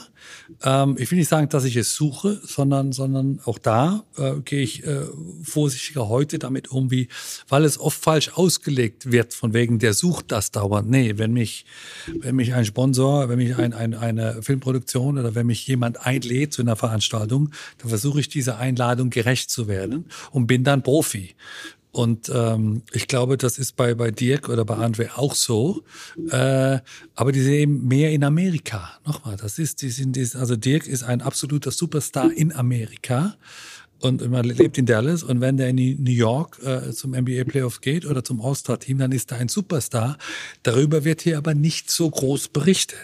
Und wenn Andre in eine seiner, seiner Schulen geht, die er gegründet hat oder seiner Stiftung nachgeht oder mit seiner Frau, Klammer auf, Steffi Kraft, Klammer zu, essen geht, dann ist das eine Geschichte in Amerika. Aber die wird dann nicht so rübergetragen in Deutschland, weil es natürlich auch viel mehr große Stars gibt in Amerika. Und wenn, wenn jetzt sag mal, ein Tom Cruise in New York um die Häuser geht oder ein, ein Jamie Foxx, hat das eine größere Reichweite wie Agassi oder Nowitzki. Also du, leidest auch eigentlich ein bisschen darunter, kann man fast so sagen, dass es nach dir so eine Größenordnungsstar nur selten gegeben hat ähm, und nach wie vor du entsprechend die Klicks und die Aufmerksamkeit generierst, weil es ja kaum jemand so nachgekommen ist, der diese, der diese Strahlkraft hat. Also ich, ich würde mir wünschen, äh, Dirk würde mehr in München-Würzburg sein und Andrew wäre mehr in Heidelberg. Um das dir das um, wegzunehmen. um das um das so ein bisschen zu verteilen. Und äh, äh, ja, also das, äh, mein Leben wäre leichter, gäbe es mehr ähm, deutsche Persönlichkeiten, auch, auch also mal von, von der internationalen Tragweite, die hier eine Rolle spielen würden. Wie, ähm, wann ist denn dir das Ich eigentlich? meine, so- ich, ich sehe das, also ich bin da jetzt, also jetzt nicht äh, ähm, überheblich oder oder sag mal, denke, ich bin unglaublich toll und so weiter, sondern das ist einfach äh, ein Fakt. Das ist einfach eine Situation, die, Offensichtlich, ja, die die- die passiert. genannt, ja. Und wenn wenn es jetzt in meinem Fall, also wenn es keine neuen Geschichten gibt, dann werden wirklich 20 Jahre alte Kamellen ausgepackt auf, auf den Titel der diversen äh, äh, Boulevardmagazine und wird der Auflage gemacht. Ich sage, Leute, das ist 20 Jahre alt. Was ist denn alles in diesen 20 Jahren überhaupt passiert? Dass ihr da mich immer noch benutzt, ja, ich, kann mich wohl darin fühlen, aber auch peinlich berührt, weil also da muss doch, da müsste doch mehr spannende Dinge geben als Boris Becker. sind das eigentlich häufig auch wirklich, du kennst ja die einzelnen Personen, wir reden jetzt von Marken und, und Bild Ja. und, und sonst was, aber am Ende kennst du doch wahrscheinlich auch die einzelnen Redakteurinnen und Redakteure, die dahinter stecken. Und man kennt sie auch persönlich, oder? Man kennt äh, teilweise äh, die Redakteure persönlich, äh, die auch dann eben 20 Jahre den gleichen Job machen. Ich will das nicht bewerten, ob das gut oder schlecht ist, aber 20 Jahre. Das heißt, da ist auch ein bisschen die Zeit stehen geblieben. Und dass ich äh, jetzt deutlich länger nicht Tennis spiele, als ich Tennis spiele, haben auch die wenigsten registriert. Also ich bin im, im, im Fernsehbereich seit 2002 für internationale Sender tätig. Nicht nur Tennis, sondern generell Sport und auch Unterhaltung. Und hier bin ich in der Regel immer noch der 17-jährigste Leihmänner. Der hat dann mal den Djokovic gecoacht und so weiter, aber ich habe so viel mehr gemacht als nur Tennis gespielt und es war auch nicht alles schlecht. Aber das ist so die Schublade, die ist irgendwie, die hat noch keiner gefunden in Deutschland. Wann, wann äh, war dir eigentlich äh, so langsam klar, äh, dass das alles so eine Dimension annehmen könnte? Also ich meine, mit 17 Jahren ging es sportlich los, das wissen alle. Ähm, und dann ging es ja auch immer weiter und gab Niederlagen, aber deine Sportkarriere lief ja so mit Anfang 30, glaube ich, dann langsam aus. Ähm, wann auf dieser Reise ist dir klar geworden, okay, das ist jetzt hier richtig, richtig groß und nicht nur sozusagen jetzt Niveau deutscher Bundesliga-Fußballer, sondern Weltstar? Ja, das hat lange gedauert. Äh, das hat, äh, das ging nicht von heute auf morgen. Ich habe auch das mit, mit 17, 18 ja nicht wirklich realisiert. Auch dann während meiner Laufbahn, da war ich so fokussiert auf meinen Sport, äh, da war mir das fast egal. Danach meiner aktiven Karriere, ähm, ja, ähm, das hat mich auch nie so interessiert, muss ich ehrlich sagen, sondern also ich, ich habe versucht, mein Ding nach bestem Wissen und Gewissen zu machen und dann war es mal gut, manchmal nicht so gut wie bei allen anderen auch. Ähm, ich habe mich dann eher so, so überrascht, wo ich gemerkt habe, ja, so die, die Wellenschläge nach unten, also wenn ich dann mal einen Doppelfehler mache, wie jeder, dann ist es irgendwie Weltuntergang. So, äh, ja, das ist aber ein Doppelfehler, den haben jetzt andere auch schon gemacht, auch international. Warum dann bei mir so, so, als würde der Boden sich aufmachen und du, du gehst in die, in die Höhle des Löwen. Und also dieses, dieses so ähm, Extreme äh, ist über die letzten Jahre äh, äh erhöht worden, äh, verstärkt worden, natürlich auch durch mein sehr intensives, intensives Leben. Aber da ähm, ist vielleicht auch Zeichen der Zeit, dass das also um die. Als Sportler selber hast du dich noch gar nicht mit wirtschaftlichen Sachen oder auch so mit Marken, welche Klamotten trage ich, da gab es ja auch schon ein paar. War das für dich alles eher so äh, irgendwelche äh, Sound im Hintergrund? Das war egal, du warst wirklich äh, als Sportler, war das Tennis und nichts anderes? Nein. Nein, das, also ich war immer ein, ein mündiger Sportler äh, zu Leiden von Jon Tiriak und vielen anderen. Also ich wollte mitbestimmen, was mein Leben ausmacht und, und ich bin hier der Kapitän meines Lebens und nicht du. Und, und sicherlich sind wir in einer Gemeinschaft und du kriegst eine Provision, aber lass mich bitte entscheiden, wo ich morgen schlafe und, und was ich, wo ich jetzt in, in, in, in Sommerurlaub fahre und so. Ne? Das war immer schon so als Spieler. Das war in meinem ganzen Leben so. Und vielleicht auch deswegen dieser, ja, diese ähm, Kampf fast oder diese, diese Diskrepanz äh, von, ja, wir hätten aber gerne, Boris, dass du so und so bist. Und sage ich, darf ich bitte über mein Leben entscheiden? So, ich bin ein freier Bürger und würde aber heute gerne nach links gehen oder nach oben. Und obwohl ihr meint, nach rechts wäre besser, ist nach wie vor mein Leben. Und, und äh, da gerade in Deutschland merke ich doch diese, diese ähm, laute Kritik von wegen, ja, das musst du alles ganz anders machen und ganz besser machen. Und sage ich, ja, wie machst du denn? Alles. Weil wenn ich sehe, ist dein Leben deutlich ähm, langweiliger, deutlich ähm, vielleicht auch ruhiger, äh, äh, deutlich mehr auf der Stelle tretend, äh, du hast deutlich weniger Erfahrungen, du hast ein deutlich anderes Weltbild wie ich, deutlich weniger Informationen, wie es auf der Welt funktioniert ist. Deswegen mein Leben schneller, deswegen mein Leben auch anstrengender und natürlich auch mit Fehler behaftet, aber wer macht keine Fehler? Insofern, äh, lasst mich mein Leben leben und am Ende wird abgerechnet. Ich meine, was ja schon faszinierend ist, ähm, wenn man so guckt, mit wem du Berührungspunkte hattest. Wir haben das schon in Hamburg auf der Bühne äh, besprochen. Also AOL hast du ja quasi in Deutschland mit gelauncht, äh, damals als, als, als, als Testimonial, als Werbefigur mit dem berühmten Bin ich schon drin. Dann ähm, gibt es die Geschichte, hast du damals ja auch schon gesagt, dass das irgendwie eine Episode war, wo eigentlich Jamba, diese Samba-Gründung, Boris hätte heißen sollen, genau. ähm, weil ihr damals gemeinsame Sache machen wollte. Dann genau. kam es da nicht dazu, aber da warst du schon eng an, an Sambas dran. Ja. Und wie gesagt, äh, der, bei AOL, da war ja damals der Philipp Schindler, der Marketingchef, ja. der heute quasi einer der Chefs von Google ist, also ja. weltweit. Ja. Ähm, da, also schon größere Persönlichkeiten im Umfeld. Ähm, eine Person haben wir in Hamburg nicht besprochen, wahrscheinlich am Ende sogar noch erfolgreicher als die beiden, und zwar Ion Tiriak, also dein ja. erster Manager, das habe ich jetzt auch mal in der Recherche mir angeguckt, der ist ja einer der 1000 oder 2000 reichsten Menschen überhaupt auf der Welt, äh, der, reichste, der reichste Rumäne, glaube ich, mit einer Bank und Versicherungen und Autohandel in Rumänien und alles runter, dem gehören Turniere und Fernsehsender und mhm. ähm, schon faszinierend, wer dir jetzt so alles begegnet ist in, in, den, in den Jahren. Ja, auch mal ganz klar gesprochen, wer von mir profitiert hat. Mhm. Weil als Jon Tierek mein Leben kann, war er erstmal mein Trainer slash Manager. Da gab es noch nicht viel zu managen, weil ich ja nichts verdient habe, also mit 15, 16. Und da war er vor allem mein Trainer. Und da haben wir einen deutschen Trainer, äh, äh der ihm auch aus der Jugend bekannt war, einen gewissen Günter Bosch, ja. verpflichtet. Der auch eine rumänische Wurzel hat, glaube ich. Ne? Rumänische ne? Wurzeln, die beiden kannten sich aus der, aus der Jugend. Und der war sozusagen mein Wegbegleiter slash Trainer, wobei Jürgen Thierig immer das letzte Wort hatte. In Deutschland wurde das falsch verstanden, dass dann Günter Bosch war der Grund, warum ich Wimbledon gewonnen habe. Also bei allem Respekt und, und, und, und ja, ziehe den Hut für die Lebensleistung von Günter Bosch. Nee, der hat nicht Wimbledon gewonnen, auch Jon Thiering nicht, sondern ich habe es gewonnen. Und die Kombination hat's ausgemacht. Und ähm, in der Tat hat Jon Thiering also durch mich quasi äh, Deutschland erobern dürfen. Intelligent war er immer, vernetzt war er immer. Äh, äh, und, und hat eine gewisse Lebenserfahrung und hat dadurch ist die Tür zu Mercedes, zu Allianz und zu erfolgreichen Unternehmern in Deutschland aufgeworden. Und wenn der Jon mal drin ist und du ihm eine Stunde gibst, dann glaubst du ihm jedes Wort. Insofern ein unglaublich äh, integrer, cleverer Geschäftsmann und wie du richtig sagst, jetzt mit Meter 80 einer der, der reichsten Rumänen überhaupt, vielleicht der reichste. Äh, nach wie vor ein enger Freund von mir, also den kann ich immer fragen, wenn ich auch mal ähm, ja, eine, eine Lebensfrage habe, auch mit seiner Familie, mit seinem Sohn bin ich befreundet. Und das ist schön, also dass diese Verbindung geblieben ist. Aber ich sag mal, er hat mindestens so viel profitiert von mir, wie ich von ihm. Also kann man sich so sofort vorstellen, ne? Weil ich meine, der war auch früher Tennisspieler, muss man dazu sagen. Ja, ja. Der hat ja, glaube ich, mal im Doppel, habe ich gesehen, die French Open gewonnen. Also muss man erstmal schaffen. Ähm, also mhm. auch wirklich jetzt nicht auf deinem Niveau, aber ist schon ja. ein sehr, sehr großer Tennisspieler. Ja. Ähm, und dann halt so ein Geschäftsmann zu werden, das genau. ist jetzt nicht, nicht so häufig.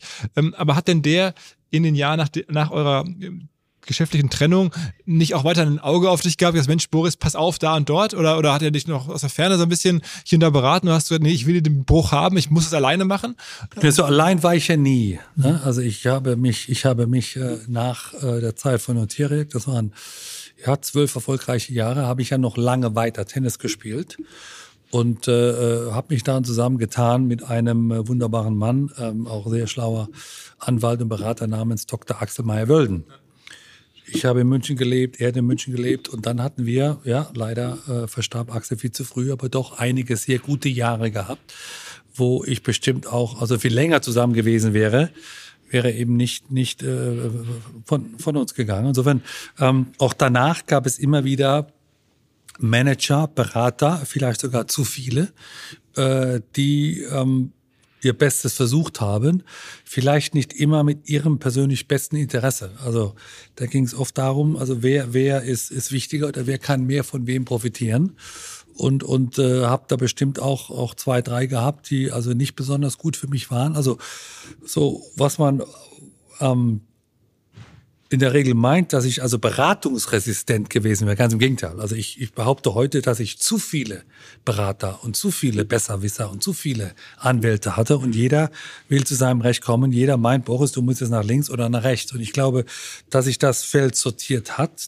Die Liste ist sehr kurz. Wer da noch äh, mich anrufen darf, von wegen, ich, ich würde gerne mal was sagen.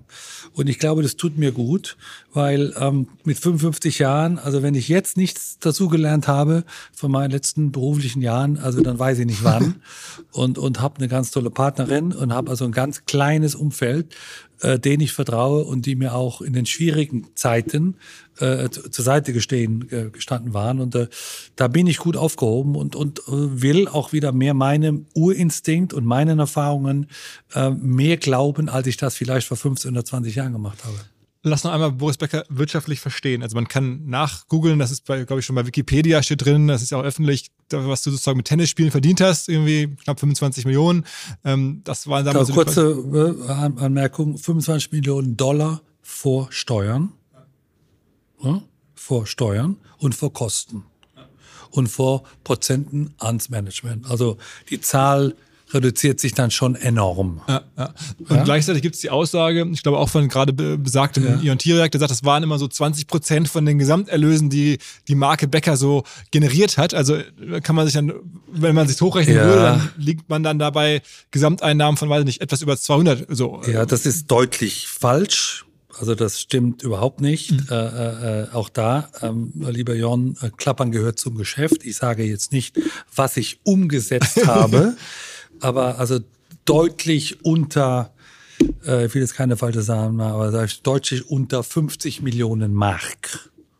Wenn ich da jetzt da hilfe, also Mark. Weil es gibt ja aber ganz viele Leute, die Ja. laufen durch die Gegend und sagen, der Boris Becker, was Nee, der verdient falsch. haben muss Ist in seinem falsch. Leben, der muss ja hunderte Ja. von Millionen gehabt nee, haben. ist, ist, ist falsch. Das ist einfach falsch. Und auch glaubt der Google nicht jedes Wort. Das ist ja ein, ein sehr beliebtes, ein sehr, sehr populäres äh, Suchsystem. Aber auch da stimmt nicht alles oder ist nicht alles auf dem neuesten Stand. Insofern, also ich, ich habe genügend Geld verdient und, und auch zweistellig.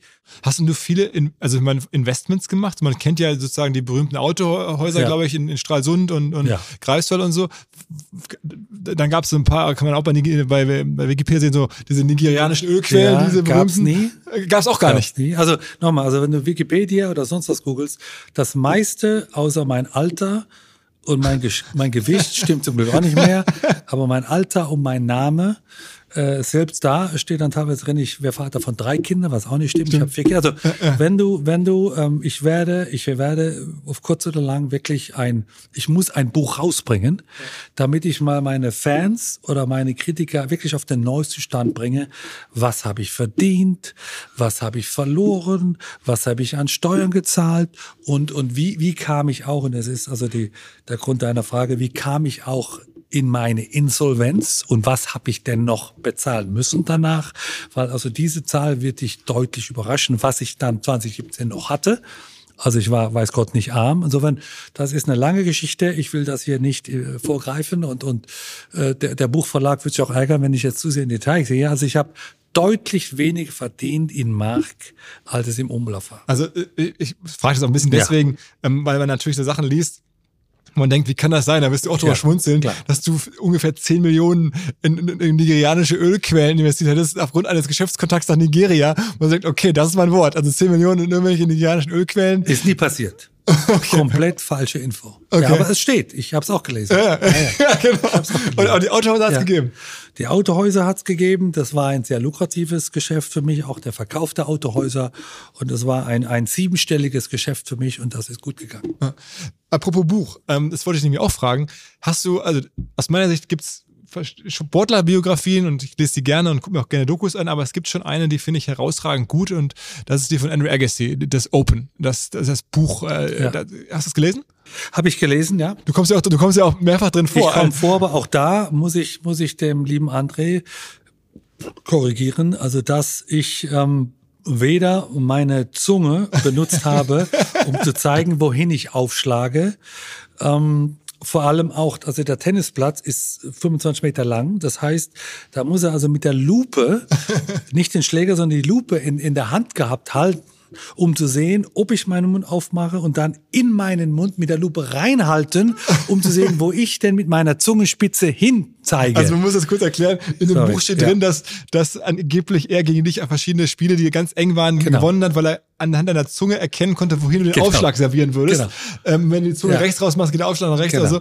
Ähm, also das steht da drin. Aber es steht auch drin, also ihr wart da durchaus auch harte Rivalen. Also er, ähm, ich glaube, heute mögt ihr euch, aber er hat auch geschrieben, er hat dich irgendwie BB Socrates genannt, weil du so philosophische Sprüche rausgehauen hättest immer.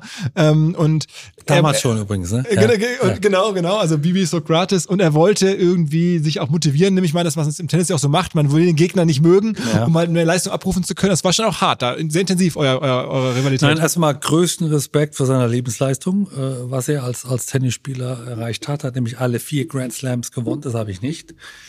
Ähm, und er gehört zu den wenigen, also die wirklich jedes Turnier, jedes große Turnier in der Welt gewonnen haben. Dann natürlich mit seiner privaten Entscheidung, unsere Gräfin, unsere Königin Steffi Graf zu heiraten und eben zwei Kinder. Und, und äh, dass das heute noch der Fall ist, also ich glaube, das ist sein größtes, sein größter Sieg. Ähm, und eben, dass er es geschafft hat, einen Weg zu finden, einfach nur noch sporadisch oder also aus beruflichen Gründen in der Öffentlichkeit zu erscheinen. Ich glaube, dass das tut ihm gut. er hatte ja eine, da sagen, eine schwierige Phase. Also das, was du jetzt auch sagen wir, bei dir beschreibst, er hatte ja diese Ehe, die erste mit der amerikanischen Schauspielerin Brooke Shields Ja. und schreibt auch in dem Buch sehr intensiv, wie das ein Problem war und was das für ihn alles anhand an, von Problemen verursacht hat. Also Öffentlichkeit und auch Genau. andere Lebensstile und sowas. Genau. Und dann war er drogenabhängig, also Crystal Meth war, war, war seine Droge und da hat er auch offen im Buch geschrieben, äh, dass er da lange abhängig war. Also ein unglaublich tolles Buch. Aber sagen wir so, der hat auch seine Dämonen gehabt Ja, ja. und hat sie besiegt und ist heute auf, auf ruhigem Kurs zurecht. Und äh, äh, nein, wir waren große Rivalen, weil ich war so der, der Superstar der Tennisszene von so Mitte, Mitte der 80er bis Mitte der 90er, Anfang der 90er und dann kam Andre und, und äh, hatte das Rampenlicht für sich. Ah, hatte und, eine ganze Weile zusammen. sagen. ja, aber, aber sag mal, er, er war später erfolgreich als ich. Mhm. Obwohl er nicht, nicht viel jünger ist. Und, und er kam erst so Ende der 20er, Anfang der 30er Jahre bei ihm äh, äh, in den sportlichen Erfolg. Und da. Nach, Äh, nach, nach der Lücke. Der hatte doch, der hat doch auch mit 22, glaube ich, Wimbledon gewonnen. Das war sein erstes Turnier. Hat er ganz früh gewonnen, dann, Ja. dann ist er abgestürzt so ein Genau, bisschen. Und genau. dann kam er wieder, ne? Genau, also eine ganz große Lücke gehabt und war, war also auf der Weltrangliste weg und Ja. eben seine Privatprobleme. Challenger-Turniere gespielt und sowas. Genau, noch wirklich weg vom Fenster und kam dann Ende der 20er erst wieder, wo es bei mir dann schon langsam zu Ende ging. Also wir hatten viele Matches. Und äh, ja, da war, wollte eben der, der ältere Superstar jetzt dem neuen Superstar nicht den Platz machen oder auch umgekehrt.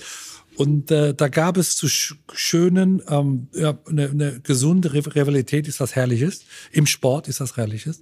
Und, und das gab es bei uns. Das war wirklich Feuer, Feuer und Flamme auf dem Platz. Was ich manchmal heute im Sport vermisse. Heute ist sich jeder irgendwie zu grün und, und wenn ich, wenn ich Tennismatches sehe und, und da gibt's dann ähm, den Handshake und die umarmen sich, weiß ich oft nicht, wer hat gewonnen, wer hat verloren. Also das war in unserer Zeit anders. Du hast bei Agassi und Becker und McEnroe, Connors und Lendl und, und Sampras und so, hast du gesehen, wer gewonnen hat und wer verloren hat. Also die, die, wir, wir trugen die Riv- Rivalität auf unseren Ärmeln. Wir waren lautstark äh, damit beschäftigt, den anderen auch dann echt zu beschimpfen. Das, das war, das war okay. Und äh, da hat sich vieles verändert. Und, und äh, deswegen hat Andre recht, äh, all, all dem, was er behauptet, außer mit der Zunge. Das stimmt nicht. Aus meiner Laien- und Fansicht würde ich sagen, nimm so einen Autor und so jemanden auf der Flughöhe, der auch Tennis scheinbar so gut versteht, ähm, dass das äh, so ein Buch hat das für mich diese Person an Ja. Agassi komplett gedreht. Ja, ja. Also das Buch gelesen Genau. zu haben, danach ist alles anders. Genau, weil es ist kein Sportbuch, sondern es ist eine Lebensbeichte. Absolut. Auch äh, extrem offen. Ja, er hat ja auch eine, von seiner Perücke, die er getragen hat, genau. äh, und aber auch dann seine, seine wirtschaftlichen Sachen. Das ist sehr, sehr offen nachlesbar, wie man das eigentlich kaum irgendwo Genau, findet. genau. Aber da- dadurch gewinnt er sehr, finde ich. Sag mal, er ist dann authentisch, er ist offen so, wie er ist. Und in der Regel ähm, äh, hat man zumindest Respekt davor. Man muss ja nicht alles gut heißen, was er gemacht hat, aber man hat Respekt davor und kann ihn zumindest besser verstehen, warum er jenes und dieses gemacht hat. Und so ein ähnliches Buch habe ich auch vor. Also er hat an dem Buch, aber das fand ich besonders interessant, auch Leute durchaus kritisch äh, beschrieben oder beschreiben lassen von dem, von dem Co-Autor. Also Pete Sampras zum Beispiel, an dem lässt er wenig gute Haare. Das war ja sein auch Hauptrivale. Und dann gibt es eine Passage, wo er schreibt, dass der nur ein Dollar Trinkgeld geben würde, obwohl er nun schwer reich ist und so. Und das, also das ist schon auch hart ähm, und sicherlich auch belastend für die beiden, dass sowas da drin steht, aber das hat er gemacht. Das ist schon interessant. Also beste Freunde werden die nicht mehr. Also ich versuche mich immer mit Anschuldigungen gegenüber Dritten, da könnte ich zehn Bücher schreiben, glaub's mir, äh, zurückzuhalten, weil es ist erstmal, es ist meine Geschichte und es ist auch nur meine Entscheidung, mit wem ich mich einlasse oder auch nicht. Und es ist nicht die, die Schuld der Person oder der Situation, sondern es ist dann meine Entscheidung in dem Moment und die muss ich diskutieren und, und, äh, und muss persönlich damit umgehen. Und, und äh, ich versuche dann, also dritte Namen immer eigentlich mal rauszulassen, weil das, also ich meine, dass sich das nicht gehört. Also es macht es natürlich als Leser gut. Es macht es macht's spannend, so. Es ist dann fast wie so ein, so ein Roman oder fast ja, ein es Thriller. ist wie ein Roman. Ja, genau. Ja, ja, aber, aber ich, ich will also auch als Sportler, also ich will kein böses Haar an anderen Sportlern. Äh, ich kann Beispiele nehmen, dass es der Sportler es gut gemacht hat oder der Sportler weniger gut, aber da muss man nicht immer den Namen nennen. Wer war denn für dich so erst rückwirkend betrachtet der größte Rivale? Der größte Rivale war eigentlich immer ich selber. Also ich ist so der, Mann im Spiegel am, am Morgen im Badezimmer. Das war so mein größter Rivale. Und äh, dann jeder. Also ich, bei mich war oft die erste Runde schwieriger wie das Finale, äh, weil der, der Gegner der ersten Runde hatte nichts zu verlieren. Ich war der Skalp und, und würde mich schlagen. Wer, wer also jetzt hätte, hätte er das Fressen gefunden. Und äh, in meiner zweiten Karriere auch dann meine Geschäftspartner. Ähm, äh, wenn es ihnen, wenn es ihnen dann nicht so gut geht und die sich ein Geschäft mit mir eingelassen haben, dann war ich dann oft die Schlagzeile, obwohl ich jetzt mit dem Geschäftspartner so direkt nichts zu tun habe, außer dass wir ein Geschäft zusammen hatten. Also das ist auch schade, dass ich dann immer schuld bin, wenn, wenn Dritte ein Problem haben. Also sportlich gesehen würdest du sagen, also gibt's nicht so, ich habe jetzt in meiner Erinnerung, ist jetzt Lendl, ist Edberg, ist Agassi, aber das war für dich jetzt nicht so, dass eine Person so Nein. prägend war wie Nein. für, äh, okay. nein. Also ich, ich war immer der Meinung, dass wenn ich gut drauf bin, dann kann ich Lendl und Agassi und Sampras schlagen. Und wenn ich nicht gut drauf bin, dann kann ich auch gegen XY verlieren. Also ich habe versucht, wirklich jeden Gegner gleich zu respektieren. Würdest du sagen, im Nachhinein, dass du aus deiner sportlichen Karriere alles rausgeholt hast, was drin gewesen wäre? Nein. Ich habe viel zu gerne geliebt. Ich habe viel zu gerne ähm, gesehen, wie es denn auf der anderen Seite der Medaille aussieht. Und äh, das musste mir mir versehen, wenn du wenn du mit 18 Jahren äh, schon zwei Grand Slam Sieger hast, die Nummer zwei der Welt bist, ein bisschen bisschen ein paar Mark auf dem Konto, dass du da nicht weiter wie in der Maschine, Computer die nächsten zehn Jahre äh, durchmachst, ist glaube ich normal tat mir aber gut und tut mir heute gut. Und äh, ich habe sechs Grand Slams als Spieler gewonnen, sechs als Trainer, würde ich auch gerne erwähnen, sechs als Spieler. Aber ich hätte zweistellig erreichen müssen, hätte ich so gelebt wie Djokovic oder wie, wie Nadal. Und, und äh, aber das, wir sind andere Typen, andere Persönlichkeiten. Aber hast du damals schon gespürt, dass dich dieser ja. Lebensstil den Erfolg kostet oder hast du es in Kauf genommen oder sagst du rückblickend? Das, das, also das war mir es wert. Ich war zu lebenshungrig. Ähm, ich war noch nie drogenabhängig. Ich war noch nie alkoholabhängig. Ich war lebenshungrig und wollte einfach äh, Lebenssituationen kennenlernen, meistern, Menschen kennenlernen, die irgendwie nur nachts um die Häuser gehen. Ähm, und deswegen vielleicht dann am Morgen im Training etwas müde oder, oder eben nicht so vorbereitet gewesen, deswegen vielleicht auch mal verloren. Aber äh, im Nachhinein war es mir wert. Ich bin heute dadurch, glaube ich, ein, ein besserer Mensch. Ich meine, das ist, du bist ja auch wirklich auch interessant und sehr unterschiedlich vernetzt, kann man nachlesen. Ja. Also ich, ich weiß noch, also ich verfolge dann deine Karriere, da gab es mal irgendwann, habe ich auch selber in den USA gelebt, da wurde in den USA berichtet, wie du damals mit äh, P. Diddy irgendwie am, in Miami am Pool lagst. Damals hieß er Puff Daddy. Puff Daddy, genau. Dann hieß er P. Diddy. ja, genau. Dann hieß er Sean Combs, wie er genau, eigentlich ja. heißt. Okay. Genau, da ja. habt ihr regelmäßig mal irgendwie da in Miami Zeit verbracht, euch irgendwie am Pool unterhalten übers Leben und dann gibt's eine Doku, da triffst du dann, bist du in Monaco, dann triffst du da den äh, Fürst Albert, also so weltweit irgendwelche unterhaltsamen, interessanten Personen. Du hast überall Zugang scheinbar schon immer gehabt und gesucht. Sagen wir so, also das, das Netzwerk der erfolgreichen Sportler, Musiker, Schauspieler, hier und da auch mal Politiker, ähm, ist schon erstaunlich nach wie vor. Äh, jetzt müssen wir, wenn wir uns treffen, müssen wir uns verbergen, weil wir wollen eben nicht, dass es morgen in der Zeitung steht oder irgendeiner ein Bild macht. Ähm, und ich habe das Glück gehabt, eben solche tollen Persönlichkeiten, interessanten Persönlichkeiten äh, in ganz privaten Momenten kennenzulernen, die mir ihr Vertrauen geschenkt haben und nicht ich meins. Und, und das, das ist so die, die schöne Seite des Erfolges oder auch der, der, des Stardom, also der, der, des Bekanntheitsgrades oder der Öffentlichkeit, dass man einfach auch, auch Idole und Vorbilder privat kennenlernt. Und hast du noch, also sind da auch Freundschaften geblieben, also mit so einem P. Diddy oder sowas? Oder ich keine Ahnung, aber ist da irgendwann eine Art, wo du sagst, das ist noch aktiv? Da ich bin eher ein größerer Fan von Sean Carter. Du weißt, wie das, wie, ja, der, wie der, oh, ja und das ist eher so meine, meine Richtung, äh, den ich nach wie vor sehr schätze, natürlich auch seine Frau. Ähm, wow, okay. Äh, ja, und dann bin ich äh, also ein großer Fan nicht nur von Coldplay, sondern auch von Chris Martin. Aha. Und, und äh, also das ist so meine Richtung. Und auch bei, bei Schauspielern, die sind jetzt alle etwas älter, die ich gut finde, aber sind auch, sag mal, ähm, äh, dabei, wo, wo wir beide, ich möchte jetzt hier nicht hausieren gehen mit Namen, aber wo wir beide genau wissen, welche die letzten zehn Filme waren. Also das ist nach wie vor so. Aber wir sprachen das Anfang an, das soziale Zeitalter ist, wir müssen uns schützen, wir dürfen nichts bekannt geben, nichts sagen, weil es kann gegen uns benutzt werden. Bist du manchmal so ein bisschen ähm, traurig, quasi so früh geboren zu sein. Und wenn man heute guckt, was jetzt, sagen wir mal, Djokovic oder Federer mit On mit den Schuhen macht, ne? diese ja. Kollaboration, angeblich wird jetzt ja Federer äh, Tennis- oder Unternehmer Milliardär, ja. äh, aufgrund auch vor allen Dingen von dieser On-Kooperation ja. und dann den Anteilen, die er an der Firma hält und die jetzt so am, genau. oder Djokovic. Sind auf die Börse gegangen, genau, genau und genau. haben unglaublich, äh, eine unglaubliche mehrere ähm, Milliarden genau, Firmen, genau, der, der, Bewertung bekommen. Genau, der, der, der, der David Allemann, der CEO, war vor ein paar Wochen im Podcast. Ähm, bei, bei Djokovic ist es jetzt Waterdrop. Ähm, auch da war der Gründer kürzlich mal hier im Podcast, ähm, äh, österreichische Firma. Äh, auch da hat er jetzt Anteile, also man ja. wirklich so an so möglicherweise großen oder jetzt schon großen Konzernen Anteile halten kann und sowas. Hättest du dir sowas auch gewünscht? Du denkst dir ein bisschen auch, naja, sagen wir mal, neidisch. Mensch, ey, was haben die heute für Möglichkeiten und was hätten wir damals gehabt? Also A bin ich äh, äh, grundsätzlich das Gegenteil von neidisch. Also ich, ich gönne es jedem und ich befreue mich über den Erfolg von anderen. Das ist nicht übrigens eine deutsche Attribute, aber ich habe sie. Ähm, und vielleicht kommt es ja noch bei mir.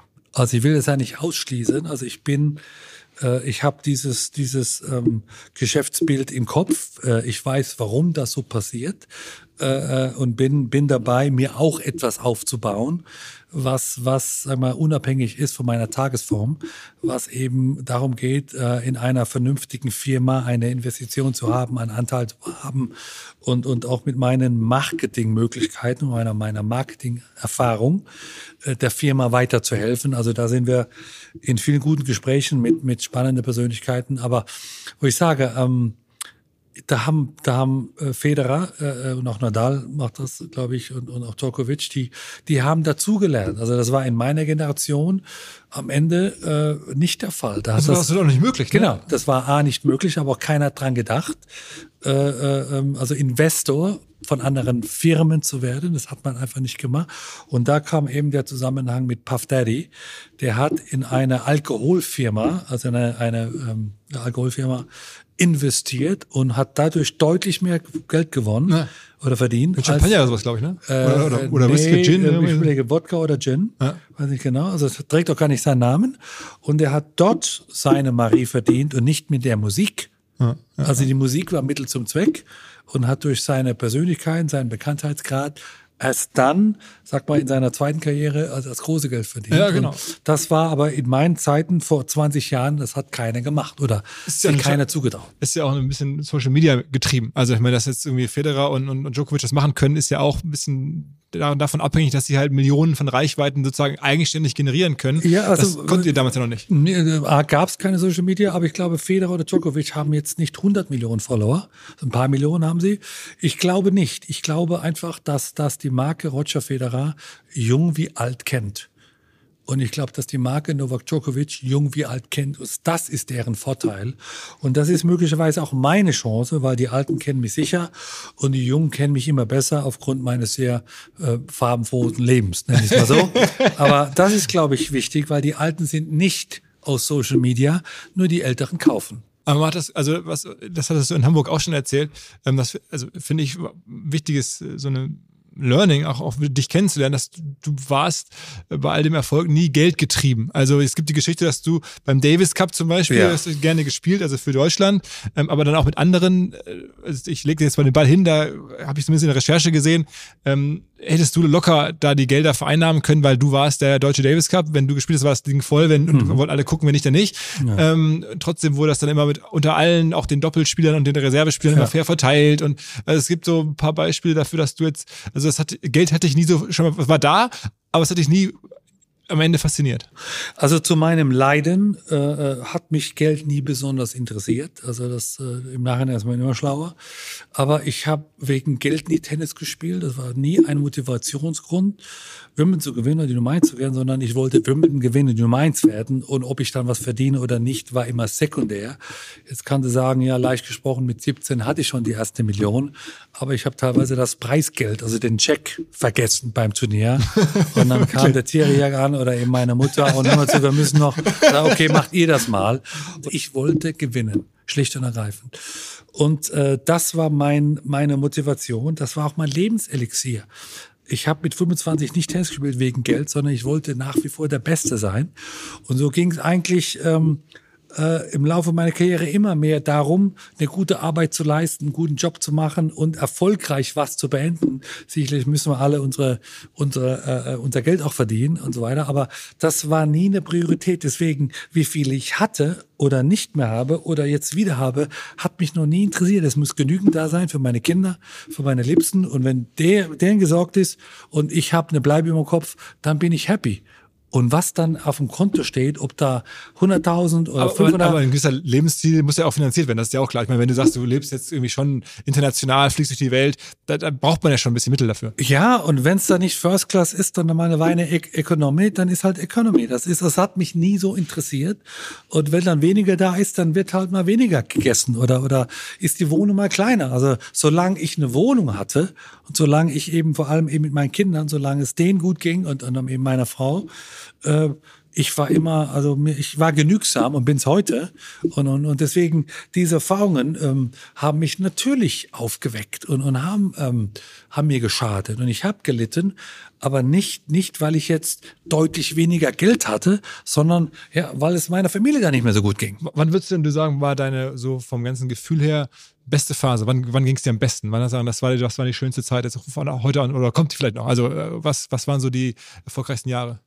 Ähm, also das war immer in Wellen. Also das, das hat auch jetzt nicht mit den Folgen als Tennisspieler oder als Trainer oder als ähm, Privatmann oder auch als Geschäftsmann. Das war immer so in, in Wellen.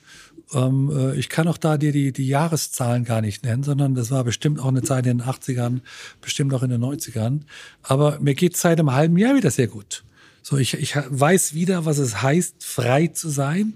Ich weiß wieder, was es heißt, sag mal, äh, äh, äh, keine schlaflosen Nächte haben zu müssen. Ich meine, das ist ein unglaubliches Gut, was ich seit einem halben Jahr wieder leben darf. Und ich bin 55. Also ich kann noch was umsetzt, was noch bewegen in den nächsten 20, 25 Jahren. Und dazu muss ich gesund bleiben, klar bleiben und sag mal, mit der richtigen Strategie, in der richtigen Mannschaft. Also das weiß ich heute vielleicht mehr zu schätzen als mit 35 oder 40, wo ich bestimmt faul wurde und, und im, im Englisch sagt man so schön complacent, also so genügsam und ist alles okay und so weiter. Das war ich bestimmt auch mit 40. Da ging es mir aber bestimmt nicht gut, weil ich mich nicht ausleben durfte oder konnte oder auch wollte. Äh, diesen Luxus habe ich heute nicht mehr, deswegen geht es mir heute besser. Wie geht's denn dir körperlich? Also ich meine, auch da gibt es ja in den Dokumentationen genug ähm, ja. Geschichten darüber, was der Sport dir körperlich sozusagen an, an Schäden zugefügt hat. Ähm, und, und in einigen Bildern, da, da sahst du sehr in Mitleidenschaft gezogen, sag ich mal, aus. Wie geht's dir heute so, würdest du sagen, körperlich? Bist du, fühlt sich fit? Also mir geht's in meinen 50ern jetzt deutlich besser wie in meinen 40ern. Also in meinen 40ern wurden die Hüften operiert, da wurde das Sprunggelenk ähm, schwerst operiert, äh, meinem Knie ging es nicht so gut. Also das waren die Leiden des Profisports, wie ich ihn ausgelebt habe und das war auch dann nicht gesund. So. Im Nachhinein ist das klar. Wir hatten noch eine andere Erholungsphase, sprich ähm, äh, heute machen ja die Topspieler längere Erholungspausen, Regenerationspausen und so weiter. Das, äh, da wurdest du in meiner Zeit abgestempelt als Schwächling, als als Weichling, als als ja, lahme Ente, sondern du musst immer Stärke äh, zeigen, was natürlich ein grober Fehler war. Ähm, heute mit 55 geht's mir körperlich so gut wie seit bestimmt 10 oder 15 Jahren nicht mehr, oh, wow. weil ich mich besser pflege. Also ich, ich mache jetzt die Pausen, ich ernähre mich besser, ich trinke deutlich weniger Alkohol, ich mache mehr Sport und habe jetzt auch privat ein Umfeld, äh, der mich dazu ähm, inspiriert, motiviert äh, äh und, und hinweist, dass äh, äh, ich will dich noch lange gesund haben, deswegen lebe besser. Insofern, das ist gut. Man ja. hat bei, bei Instagram sehen können, du hast sogar, ich glaube, im Rahmen des Turniers in Stuttgart bei den Boss Open oder München was, weiß ich nicht, ja. jedenfalls mal wieder auf dem Tennisplatz gestanden ja. und sogar Bälle geschlagen. Also das war ich ganz überrascht, dass das irgendwie scheinbar möglich ist. Das geht wieder. Also jetzt, ich sage dann meinen, meinen Mitspielern, spielt mit mir, nicht gegen mich. dann haben wir einen Ballwechsel. Also so. Dein Sohn hast du gleich gespielt. Also, ne? Genau, groß rennen oder sprinten, auf keinen Fall mehr. Aber ich kann noch den Ball treffen und ich kann auch, sag mal, den Ball schneller schlagen. Und wenn dann einer mit mir spielt, auch ein Topspieler, also ich habe mir eingebildet, unter, unter mit mir, nicht gegen mich. Und dann kann ich noch auch mal ein paar Bälle zurückschlagen. Ich, ich habe mir eingebildet, die Vorhandbewegung, die ich da gesehen habe, das, das ja. hat mich sofort erinnert an die Vorhand von früher, also aus, aus, genau. aus deiner aktiven Zeit. Das sah noch genau. so wieder so aus. So aus, aus dem Stand kann ich auch noch aufschlagen, aber frag mich bitte nicht, in den Platz reinzuspringen. weil das sollte ich nicht mehr tun. ist denn deine Trainerkarriere eigentlich jetzt vorbei? Ich meine, das ist ja, du hast gerade schon selber erwähnt, ähm, Djokovic, der beste Tennisspieler aller Zeiten äh, ist es wohl. Ja, da gibt es, glaube ich, jetzt mittlerweile keine zwei Meinungen mehr drüber, aufgrund der Erfolge. Äh, da hast du ihn ja auch ein bisschen Anteil dran, glaube ich, ja. ein paar Jahre trainiert. Ähm, das ist ja eigentlich keine schlechte Referenz. Ich würde also das Wort gerne benutzen mit erfolgreichster und nicht bester bei Djokovic. Warum? Weil ich die Erfolge von, von Lever und von Borg und von McEnroe und von Lendl und Edberg und Sampras und, und Agassi und auch von meiner Person äh, nicht schmälern möchte. Das heißt, es gab eine andere Zeit, wir hatten eine andere Konkurrenz, wir hatten andere Schläger und andere Möglichkeiten auch. Deswegen ähm, will ich einfach nur zählen, die Erfolge von Novak Djokovic, und da ist ohne Zweifel er der erfolgreichste Tennisspieler. Äh, mit dem Wort der Beste tue ich mir schwer. Ähm, Und ich würde, ich war ja nun dreieinhalb Jahre lang Trainer von Novak und, und sind nach wie vor sehr gut befreundet. Und also ich bin ein, ja, ein, ein großer Fan, also ich sag mal fast Familienmitglied äh, von, von, ihm geworden, was mich sehr ehrt. Ähm, und ich war ja dann äh, vier Jahre sozusagen Bundestrainer, also Teamchef und habe die Nationalmannschaft geführt und habe in der Zeit äh, sehr viel Sascha Zverev trainiert als, als Teenager und auch äh, einen jüngeren Stroff und Kohlschreiber und hatte da einen sehr engen Kontakt zu den deutschen Spielern vor allem. Und das mache ich seit einigen Jahren nicht mehr. Also ich würde die Rolle des Trainers nicht ausschließen im richtigen, in der richtigen Situation, im richtigen Moment mit einem Spieler, ähm, der hungrig genug ist. Weil wenn ich nach Melbourne reise, will ich Trophäe nach Hause bringen und nicht das Halbfinale. Dann wäre es ein verlorenes Turnier. Du weißt, was ich meine. Ja. Ähm, ich liebe aber meine, meine, meinen Job und meine Tätigkeit beim Fernsehen. Weil da weiß ich, ich mache die erste Runde und ich mache das Finale. Und bin 14 Tage äh, in New York. Und äh, das, das mache ich sehr gerne. Äh, und deswegen ist das schwer, dann mit einem Trainerjob das zusammenzubringen, weil dann müsste ich ja, also in den wenigen Stunden, die ich dann Zeit hätte, dann Trainer spielen, was glaube ich äh, konträr wäre und aus dem Spieler nicht gerecht werden würde. Also da müsste man noch eine, eine Lösung finden. Ist aber ziemlich fordernd. Also Trainer, ich hätte jetzt gedacht, die Antwort genau. ist auch, dass du sagst, das, das möchte ich nicht mehr, sozusagen in dem Tempo um die Welt zu fliegen, genau. ähm, was dann da nötig ist, ist ja, ja schon auch sehr intensiv. Ne? Also was, was gehen würde, würde ich die Grand Slams plus noch ein, zwei Turniere im Vorfeld. Mhm. Dann ist das zeitlich begrenzt, weil du hast vollkommen recht, der Trainerjob ist Fulltime. Da gibt's Anrufe nachts um elf und morgens um sieben und so weiter und und Boss, komm mal vorbei, mir geht's gerade nicht so gut und das hat mit der Vorhand nichts zu tun. Also auch so definiere ich einen Trainerjob. Das ist also 24-7. Und das, das ist sehr anstrengend. Äh, äh, das kann ich, wenn ich fernsehaktiv bin, nicht tun. Aber also im, im, im Grunde meines Herzens, aber liebe ich Tennis und liebe ich den Sport und glaube auch immer noch, dass ich jungen Spielern was beibringen kann. Okay, ähm, nochmal zurück zu Agassi, weil der sagt ja im Nachhinein, er hat Tennis oder er hasst Tennis. Er, Tennis hat, hat er nie gerne gespielt. Er wurde von seinem Vater da mehr oder ja. weniger hingezwungen und dann hat das auch gut gekonnt, äh, blöderweise für ihn. Und dann wurde es immer schlimmer und dann hat das weitergemacht am Ende. Ähm, aber du liebst das schon. Also du kommentieren macht dir auch so viel Spaß. Du sagst, Mensch, so ein Tennisspiel zu kommentieren, das ist irgendwie ein Lebensinhalt. Also ich, ich gehe nach wie vor im Tennisgeschäft auf ähm, und, und weiß eben auch mit meinem Alter meine Rolle und, und äh, liebe diesen Sport in allen Facetten. Ich habe ihn nie gehasst. Es war also nie eine Bürde für mich oder ich wurde nie gezwungen, Tennis zu spielen. Also tut mir André fast leid, äh, dass das bei ihm so war. Also ich, ich bin also ein, ein glühender Verfechter des Tennissportes mit all den schwierigen Situationen. Und glaubst du, dass ähm, Tennis in Zukunft äh, in Deutschland wieder die Relevanz irgendwie bekommen kann, die es mal hatte? Also auch wegen dir ja unter anderem? Ist das, ist das irgendwie, ist, also international ist das anderes. Ne? Ich glaube, da, äh, gerade in Spanien, wenn da jetzt ne, die Stars, hat es da immer gegeben, gibt es da jetzt wieder, ähm, das ist da relevant oder in den USA auch, aber in Deutschland ist es jetzt ja äh, aktuell nicht so. Also ist, ist, äh, siehst du da eine Möglichkeit des Comebacks? Also die Andrea ja. Pitkovic hat mir im Podcast mal hier erzählt, dass sie sagt, sie glaubt, irgendwie Wimbledon müsste von öffentlich-rechtlichen ausgestrahlt werden, dann wird es schon mal helfen und man braucht natürlich eine Person. Das ist ja auch offensichtlich, aber was denkst du?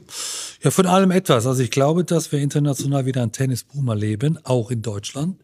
Äh, deswegen auch das, das Engagement von, von äh, Sport Deutschland äh, TV, äh, die Rechte, die teuren Rechte zu kaufen.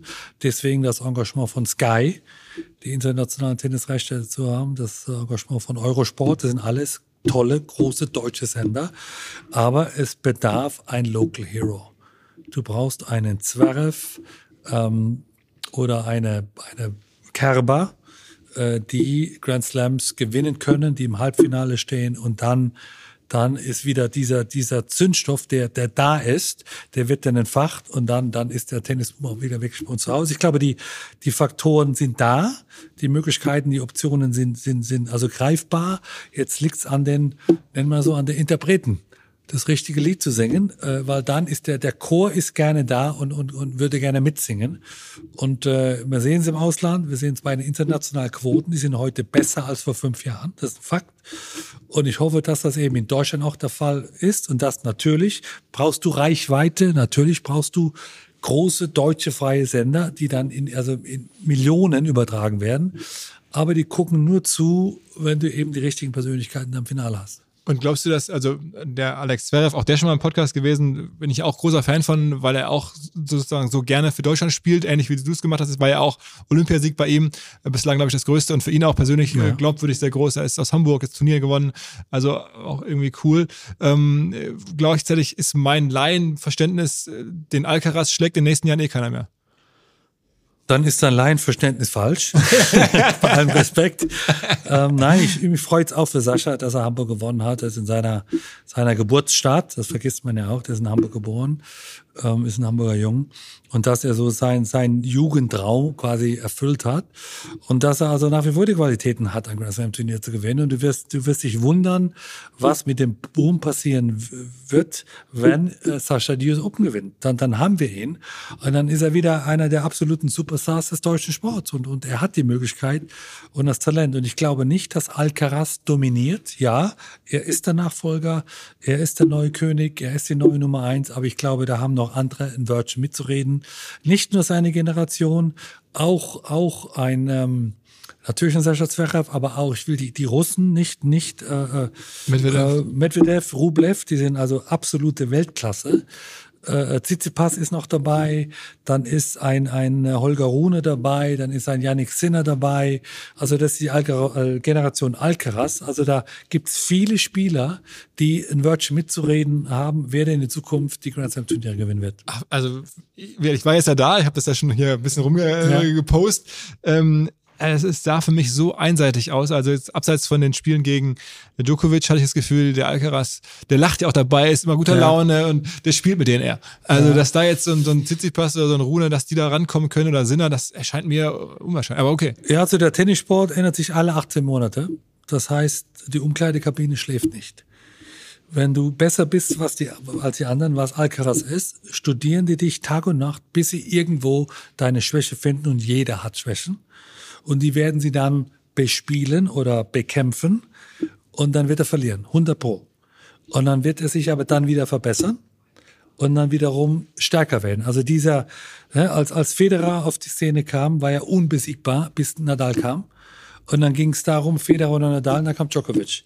Und das Gleiche wird bei Alcaraz passieren. Dann werden sie anderen Arrivierten verbessern und die Jungen werden sich ein, ein Maß nehmen, Alcaraz, warum ist er jetzt besser, was er heute ist, und werden ihn spätestens nächstes Jahr auf den Fersen sein. Dieses Jahr hast du recht. Okay, also das heißt, Konstanz im Tennis äh, ist schwierig, umso höher ist ja einzuschätzen, was jetzt die großen drei da in den letzten Jahren äh, geschafft haben, äh, hat es auch noch nie gegeben. ne? Das ist jetzt so- Nein, also das kann man auch nicht häufig genügend loben, dass, dass es drei Spieler geschafft haben, über 20 Grand Slam Turniere jeder zu gewinnen. Das geht eigentlich nicht. Und äh, das ging aber nur, weil sie sich zu dritt hatten. Also die haben sich einander hochgepusht und hochmotiviert und dann war mal Federer vorne, da mal Nadal und dann mal Djokovic. Also die brauchen sich und ich glaube, das wird auch ein Problem sein für Djokovic, dass er eben so seinesgleichen nicht mehr hat. Für ihn ist Alcaraz nicht Konkurrenz. Konkurrenz sind die Geschichtsbücher. Und die hat er jetzt nur mal auf seiner Seite. Es hat keiner 23 Grand Slams gewonnen, auch keine 24. Insofern ist die Motivation für Djokovic viel schwieriger heute, als es einem Jahr war, als noch Nadal ihm Paroli geboten hat. Und, und das macht so schwierig, äh, sag mal, für die, für die Superstars eine lange Karriere zu haben. Wenn man so dein Leben versucht zu verstehen oder auch ein bisschen drüber recherchiert, dann gibt es ja wirklich viele Situationen, die von außen absurd aussehen. Also ich glaube, du warst im Weißen Haus, bist du empfangen worden. Tennis gespielt, da auch. ja, Gibt's da Tennisplatz? Selbst Tennisplatz. Gegen wen hast du da gespielt? Da habe ich gegen den Außenminister gespielt, äh, äh, Schulz hieß er damals. Da ist aber, aber ähm, äh, George Bush Senior ist da mit seinem Helikopter sozusagen auf dem auf dem Rasen gelandet äh, vom Weißen Haus und da haben wir Tennis gespielt, da gab es ein Abendessen. Also ja, Also ich, Ich wollte gerade da. fragen, das ist schon Ja. die beste Einladung, weil ich wollte fragen, äh, es gibt noch einen anderen Moment, den ich auch dachte, das, das kann auch nur Boris Becker irgendwie machen. Ähm, ich glaube, du bist mal bei einer Fußball-Europameisterschaft im deutschen Mannschaftsbus, also im Richtig. deutschen, bist du mit ins Stadion reingefahren, um die zu unterstützen, also ein bisschen mental. Ähm, also als Tennisspieler warst du sozusagen dann in dem Fußballerbus dabei in einem relevanten Turnier. Wir reden von der Euro, ich weiß, das müssen 96, 96, genau. oder äh, in England oder Ja. so. Ähm, so was, also was war denn so die ein, zwei wirklich absurdesten Momente, wo auch du gesagt hast, okay, in was ich, gut, Gefängnis muss man auch sagen, auf eine ganz andere Art, auch natürlich absurd und verrückt. Ähm, aber was sind denn so die zwei, drei Momente, wo du sagst, so aus lebenshungriger Typ hast du gesagt, äh, wo war so, okay, jetzt habe ich wieder ein ganz großes Stück lebenshungriges Fleisch hier auf dem Teller? Nein, also in der Tat war ich 96 äh, bei der EM in der zweiten Woche bei der deutschen Nationalmannschaft dabei. Warum? Ich habe mir das Handgelenk, also die Sehne des Handgelenks in Wimbledon gerissen und mein Arzt war ein gewisser Dr. Müller-Wolfer. Und der Physio, der Osteopath der Mannschaft hieß Klaus Eder und das waren meine also ganz engen. Und äh, da war ich auch dann mit ähm, Matthäus und, und, und Klinsmann und, und Kunst und wie sie alle hießen, äh, befreundet. Und ich war dann deren Maskottchen. Ja, und ich genau. war dann beim Viertelfinale dabei und sagte, jetzt musst du immer mitfahren. Und ich war im Mannschaftsbus in die Mannschaftskabine, als ich beim Finale und habe dann also die Ansprache von Jogi Löw live in der Kabine Nicht, gehört. 96 war, aber war. Wer war 96? Äh, äh, Bertie, sorry, sorry, nimm alles zurück. Betty Vogts. was für die Fuchs? Wunderbar. Ja? Wunderbar, sorry, Ja, ich hab du warst dabei, ich war nicht dabei. Ich, wir, hatten, wir hatten ein Wiedersehen, äh, 25 Jahre nach der M, das war 21. Da hat mich der Jürgen Klinsmann, der war nämlich Kapitän, eingeladen und da waren wir zusammen mit Bertie. Da war sein Sammer dabei und dann Thomas Berthold und dann Andi Möller Ja, und dann Ike Hessler. Und das war die Zeit. Und da war ich also in der Kabine äh, dabei als Bertie sozusagen die entscheidenden Worte. Und äh, die wollten mich auch dann hoch auf die Tribüne haben, als sie die Trophäe von der, der Queen bekommen haben. Da haben gesagt, jetzt macht ihr mal, wir sehen das später Mannschaft. Also so eng war die Beziehung zwischen mir und der Nationalmannschaft. Und äh, Also, aber das war nicht der absurdeste Moment wahrscheinlich. Was war denn so von der ja, das war schon, das war schon ähm, außergewöhnlich. Dann also mein erstes Treffen mit Mike Tyson. Okay. Äh, das war auch immer ein. Wie- okay, wie großes- kam das?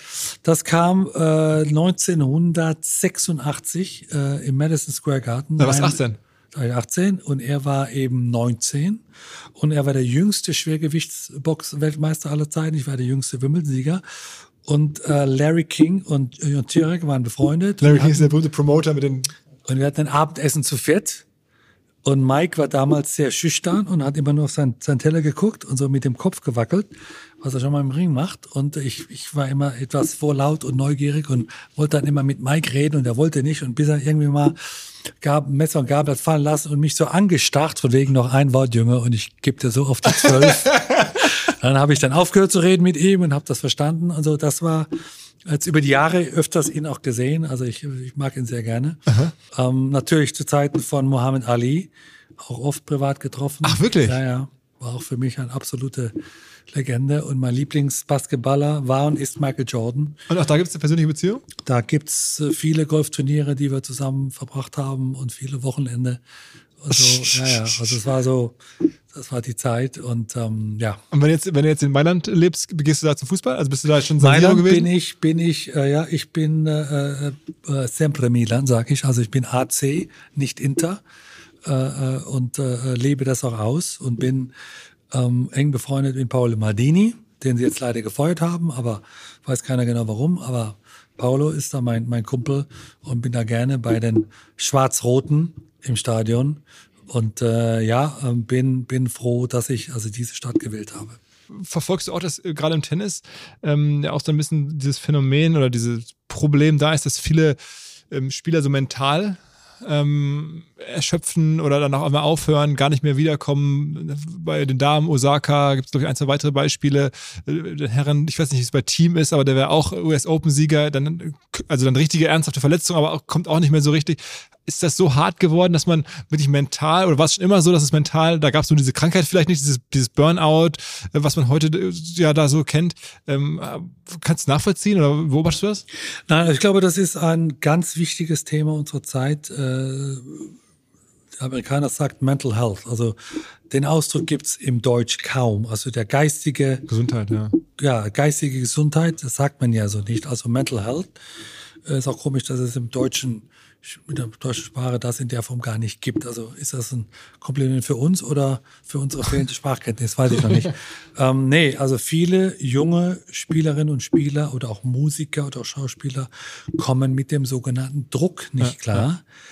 Und ich dachte immer, was ist denn Druck? Was ist das überhaupt? Also ich hatte ja nie ein Problem damit. Und das ist auch, einige meiner, meiner ähm, Reden, die ich hatte, oder wenn ich engagiert werde als, als Redner, ist immer, geht es auch immer darum, äh, was ist überhaupt Druck? Wie kann man das bekämpfen? Wie kann man das besiegen? Äh, wie kann man sich davon loslösen? Was ist denn dein Tipp? Also Ähm, ja, das ist eine lange Geschichte. Ähm, Ähm, Man sollte, man muss man die buchen. ja, ja, muss ich bohren, ähm, äh, weil das ist ein Problem heute. Also die kommen mit den Erwartungshaltungen und dem Druck äh, nicht klar und zerbrechen daran. Und, und äh, fangen an mit Drogen oder Alkohol oder hören mit ihrem Job auf, weil sie einfach nicht mehr klarkommen. Und Aber es hat dich nie, also war für dich nie ein Problem. Hast du es denn bewusst, bewusst äh, in den Griff bekommen oder war es einfach so, dass du das Problem einfach glücklicherweise nie hattest, weil du dich davon freimachen konntest? Oder Nein, also du, das, das ist ja auch, auch 1985 gab es Druck oder Wollte gerade sagen, 1990 gab ja. es Druck. Nein, da gibt es, da gibt es äh, Techniken, da gibt es Trainingsmethoden, wie du diese, diese falsche Meinung, die über Druck hast, die kannst du trainieren. Du kannst alles trainieren heute.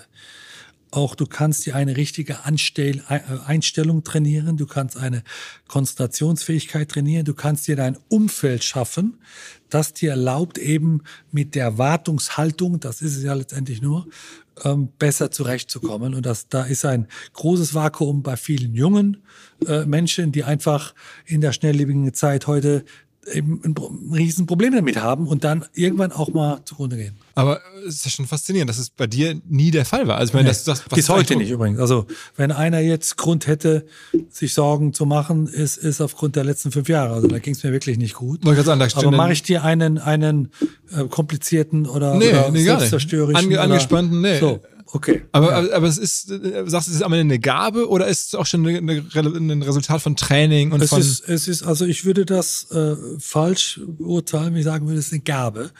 Ich konnte ja auch nicht, äh, äh, weil ich so geboren wurde, so aufschlagen, sondern da ist viel Training, viel Arbeit, viel Disziplin, viel Konzentration dabei. Und das Gleiche ist eben mit, mit Druck. Äh, wie geht man mit diesem Phänomen? Weil es ist ein Phänomen, ist ja keine, keine Realität. Du kannst ja Druck nicht anfassen, du kannst es nicht essen, du kannst es nicht trinken, sondern es ist eine, eine Einbildung. aber das heißt, dann sitzt du das schon auch und liest dann darüber ein Buch oder, oder, oder sprichst mit einem Trainer oder mit einem, mit einem Coach dazu und arbeitest dann Übungen ab, um diesem Druck klarzukommen. Richtig, da gibt's also viele, viele schlaue Leute, die, die also uns da jetzt stundenlang was erzählen könnten, haben tolle Bücher geschrieben.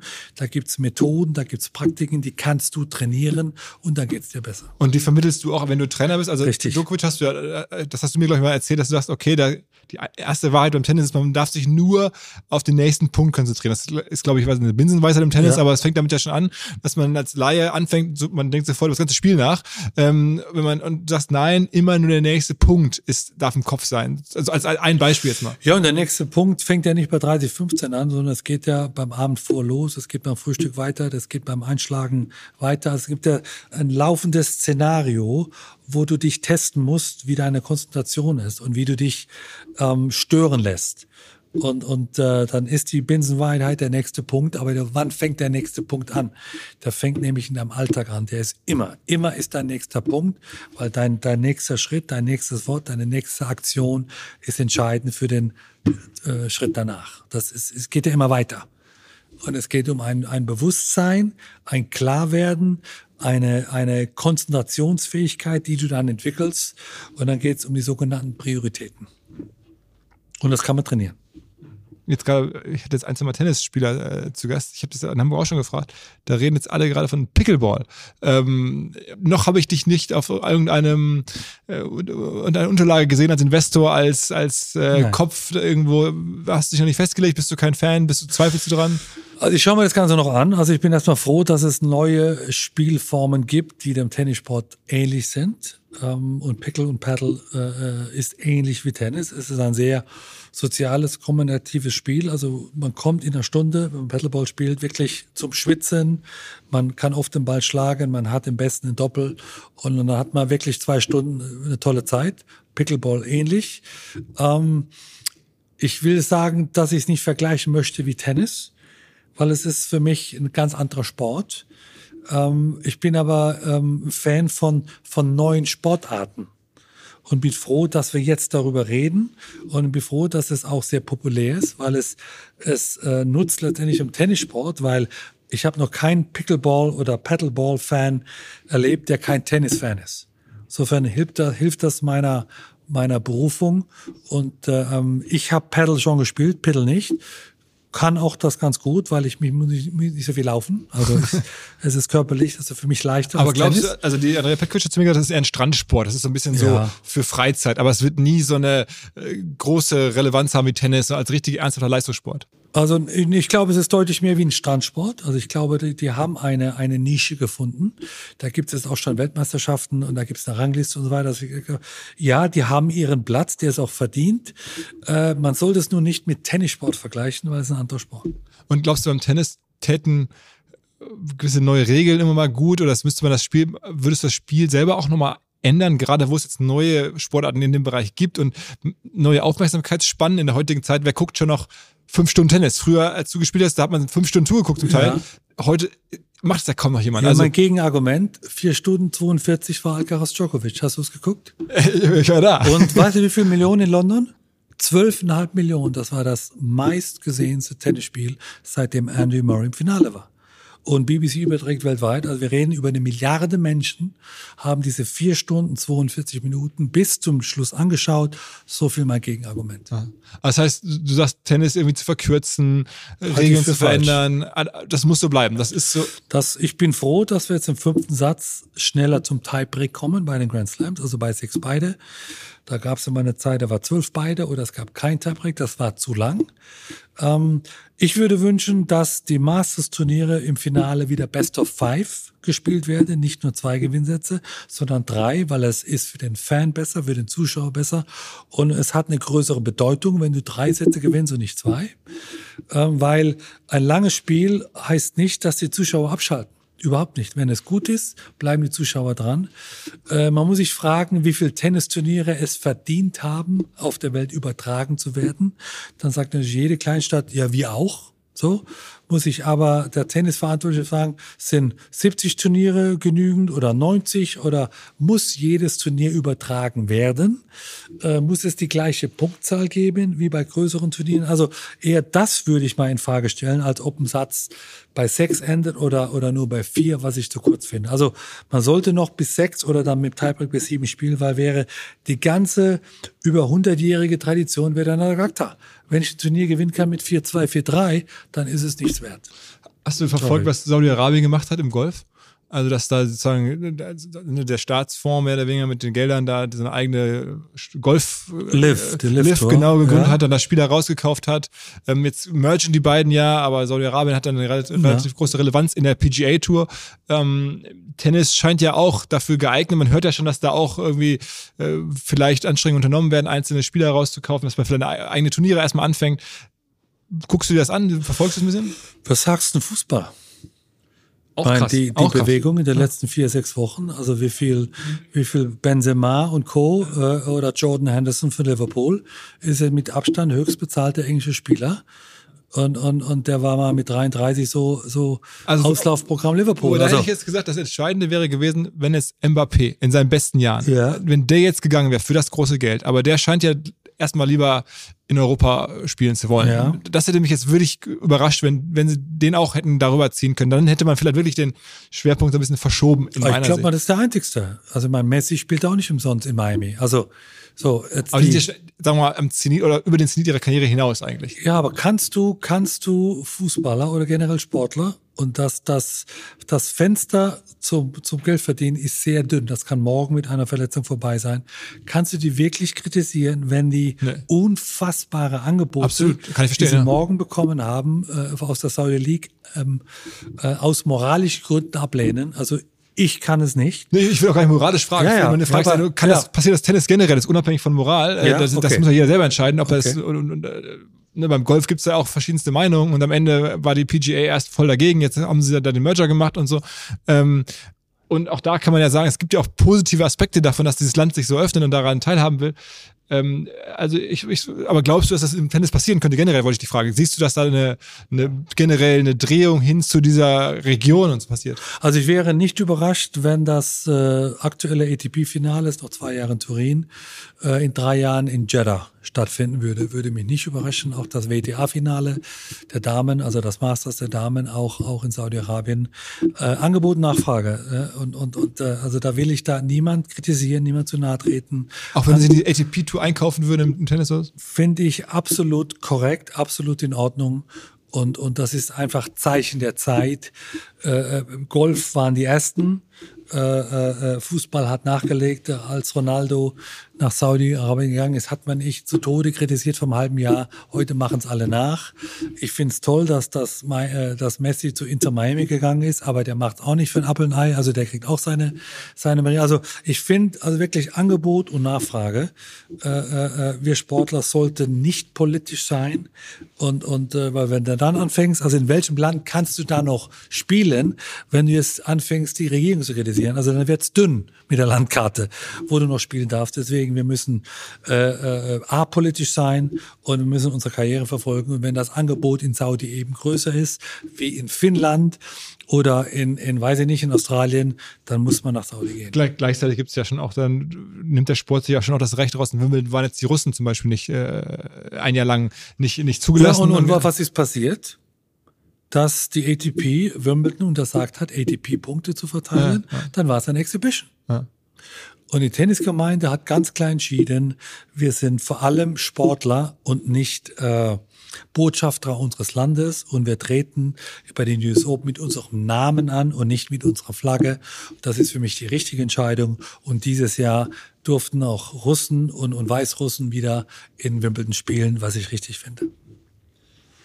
Haben wir das auch noch geklärt? So, ich, geklärt. was ein, also du hast mir jetzt ja gerade schon die Tür aufgemacht. Wenn ein Buch kommt, dann gibt es nochmal eine Wiederholung eine, oder eine Fortsetzung oder neue Fragen. Ja, wir vielleicht. haben ja nun, sag mal, so die, die, ich, ich mache das selten, aber ich habe Respekt vor dir und auch ein gutes Gefühl. Vielen, vielen Dank. Du bist vorbereitet.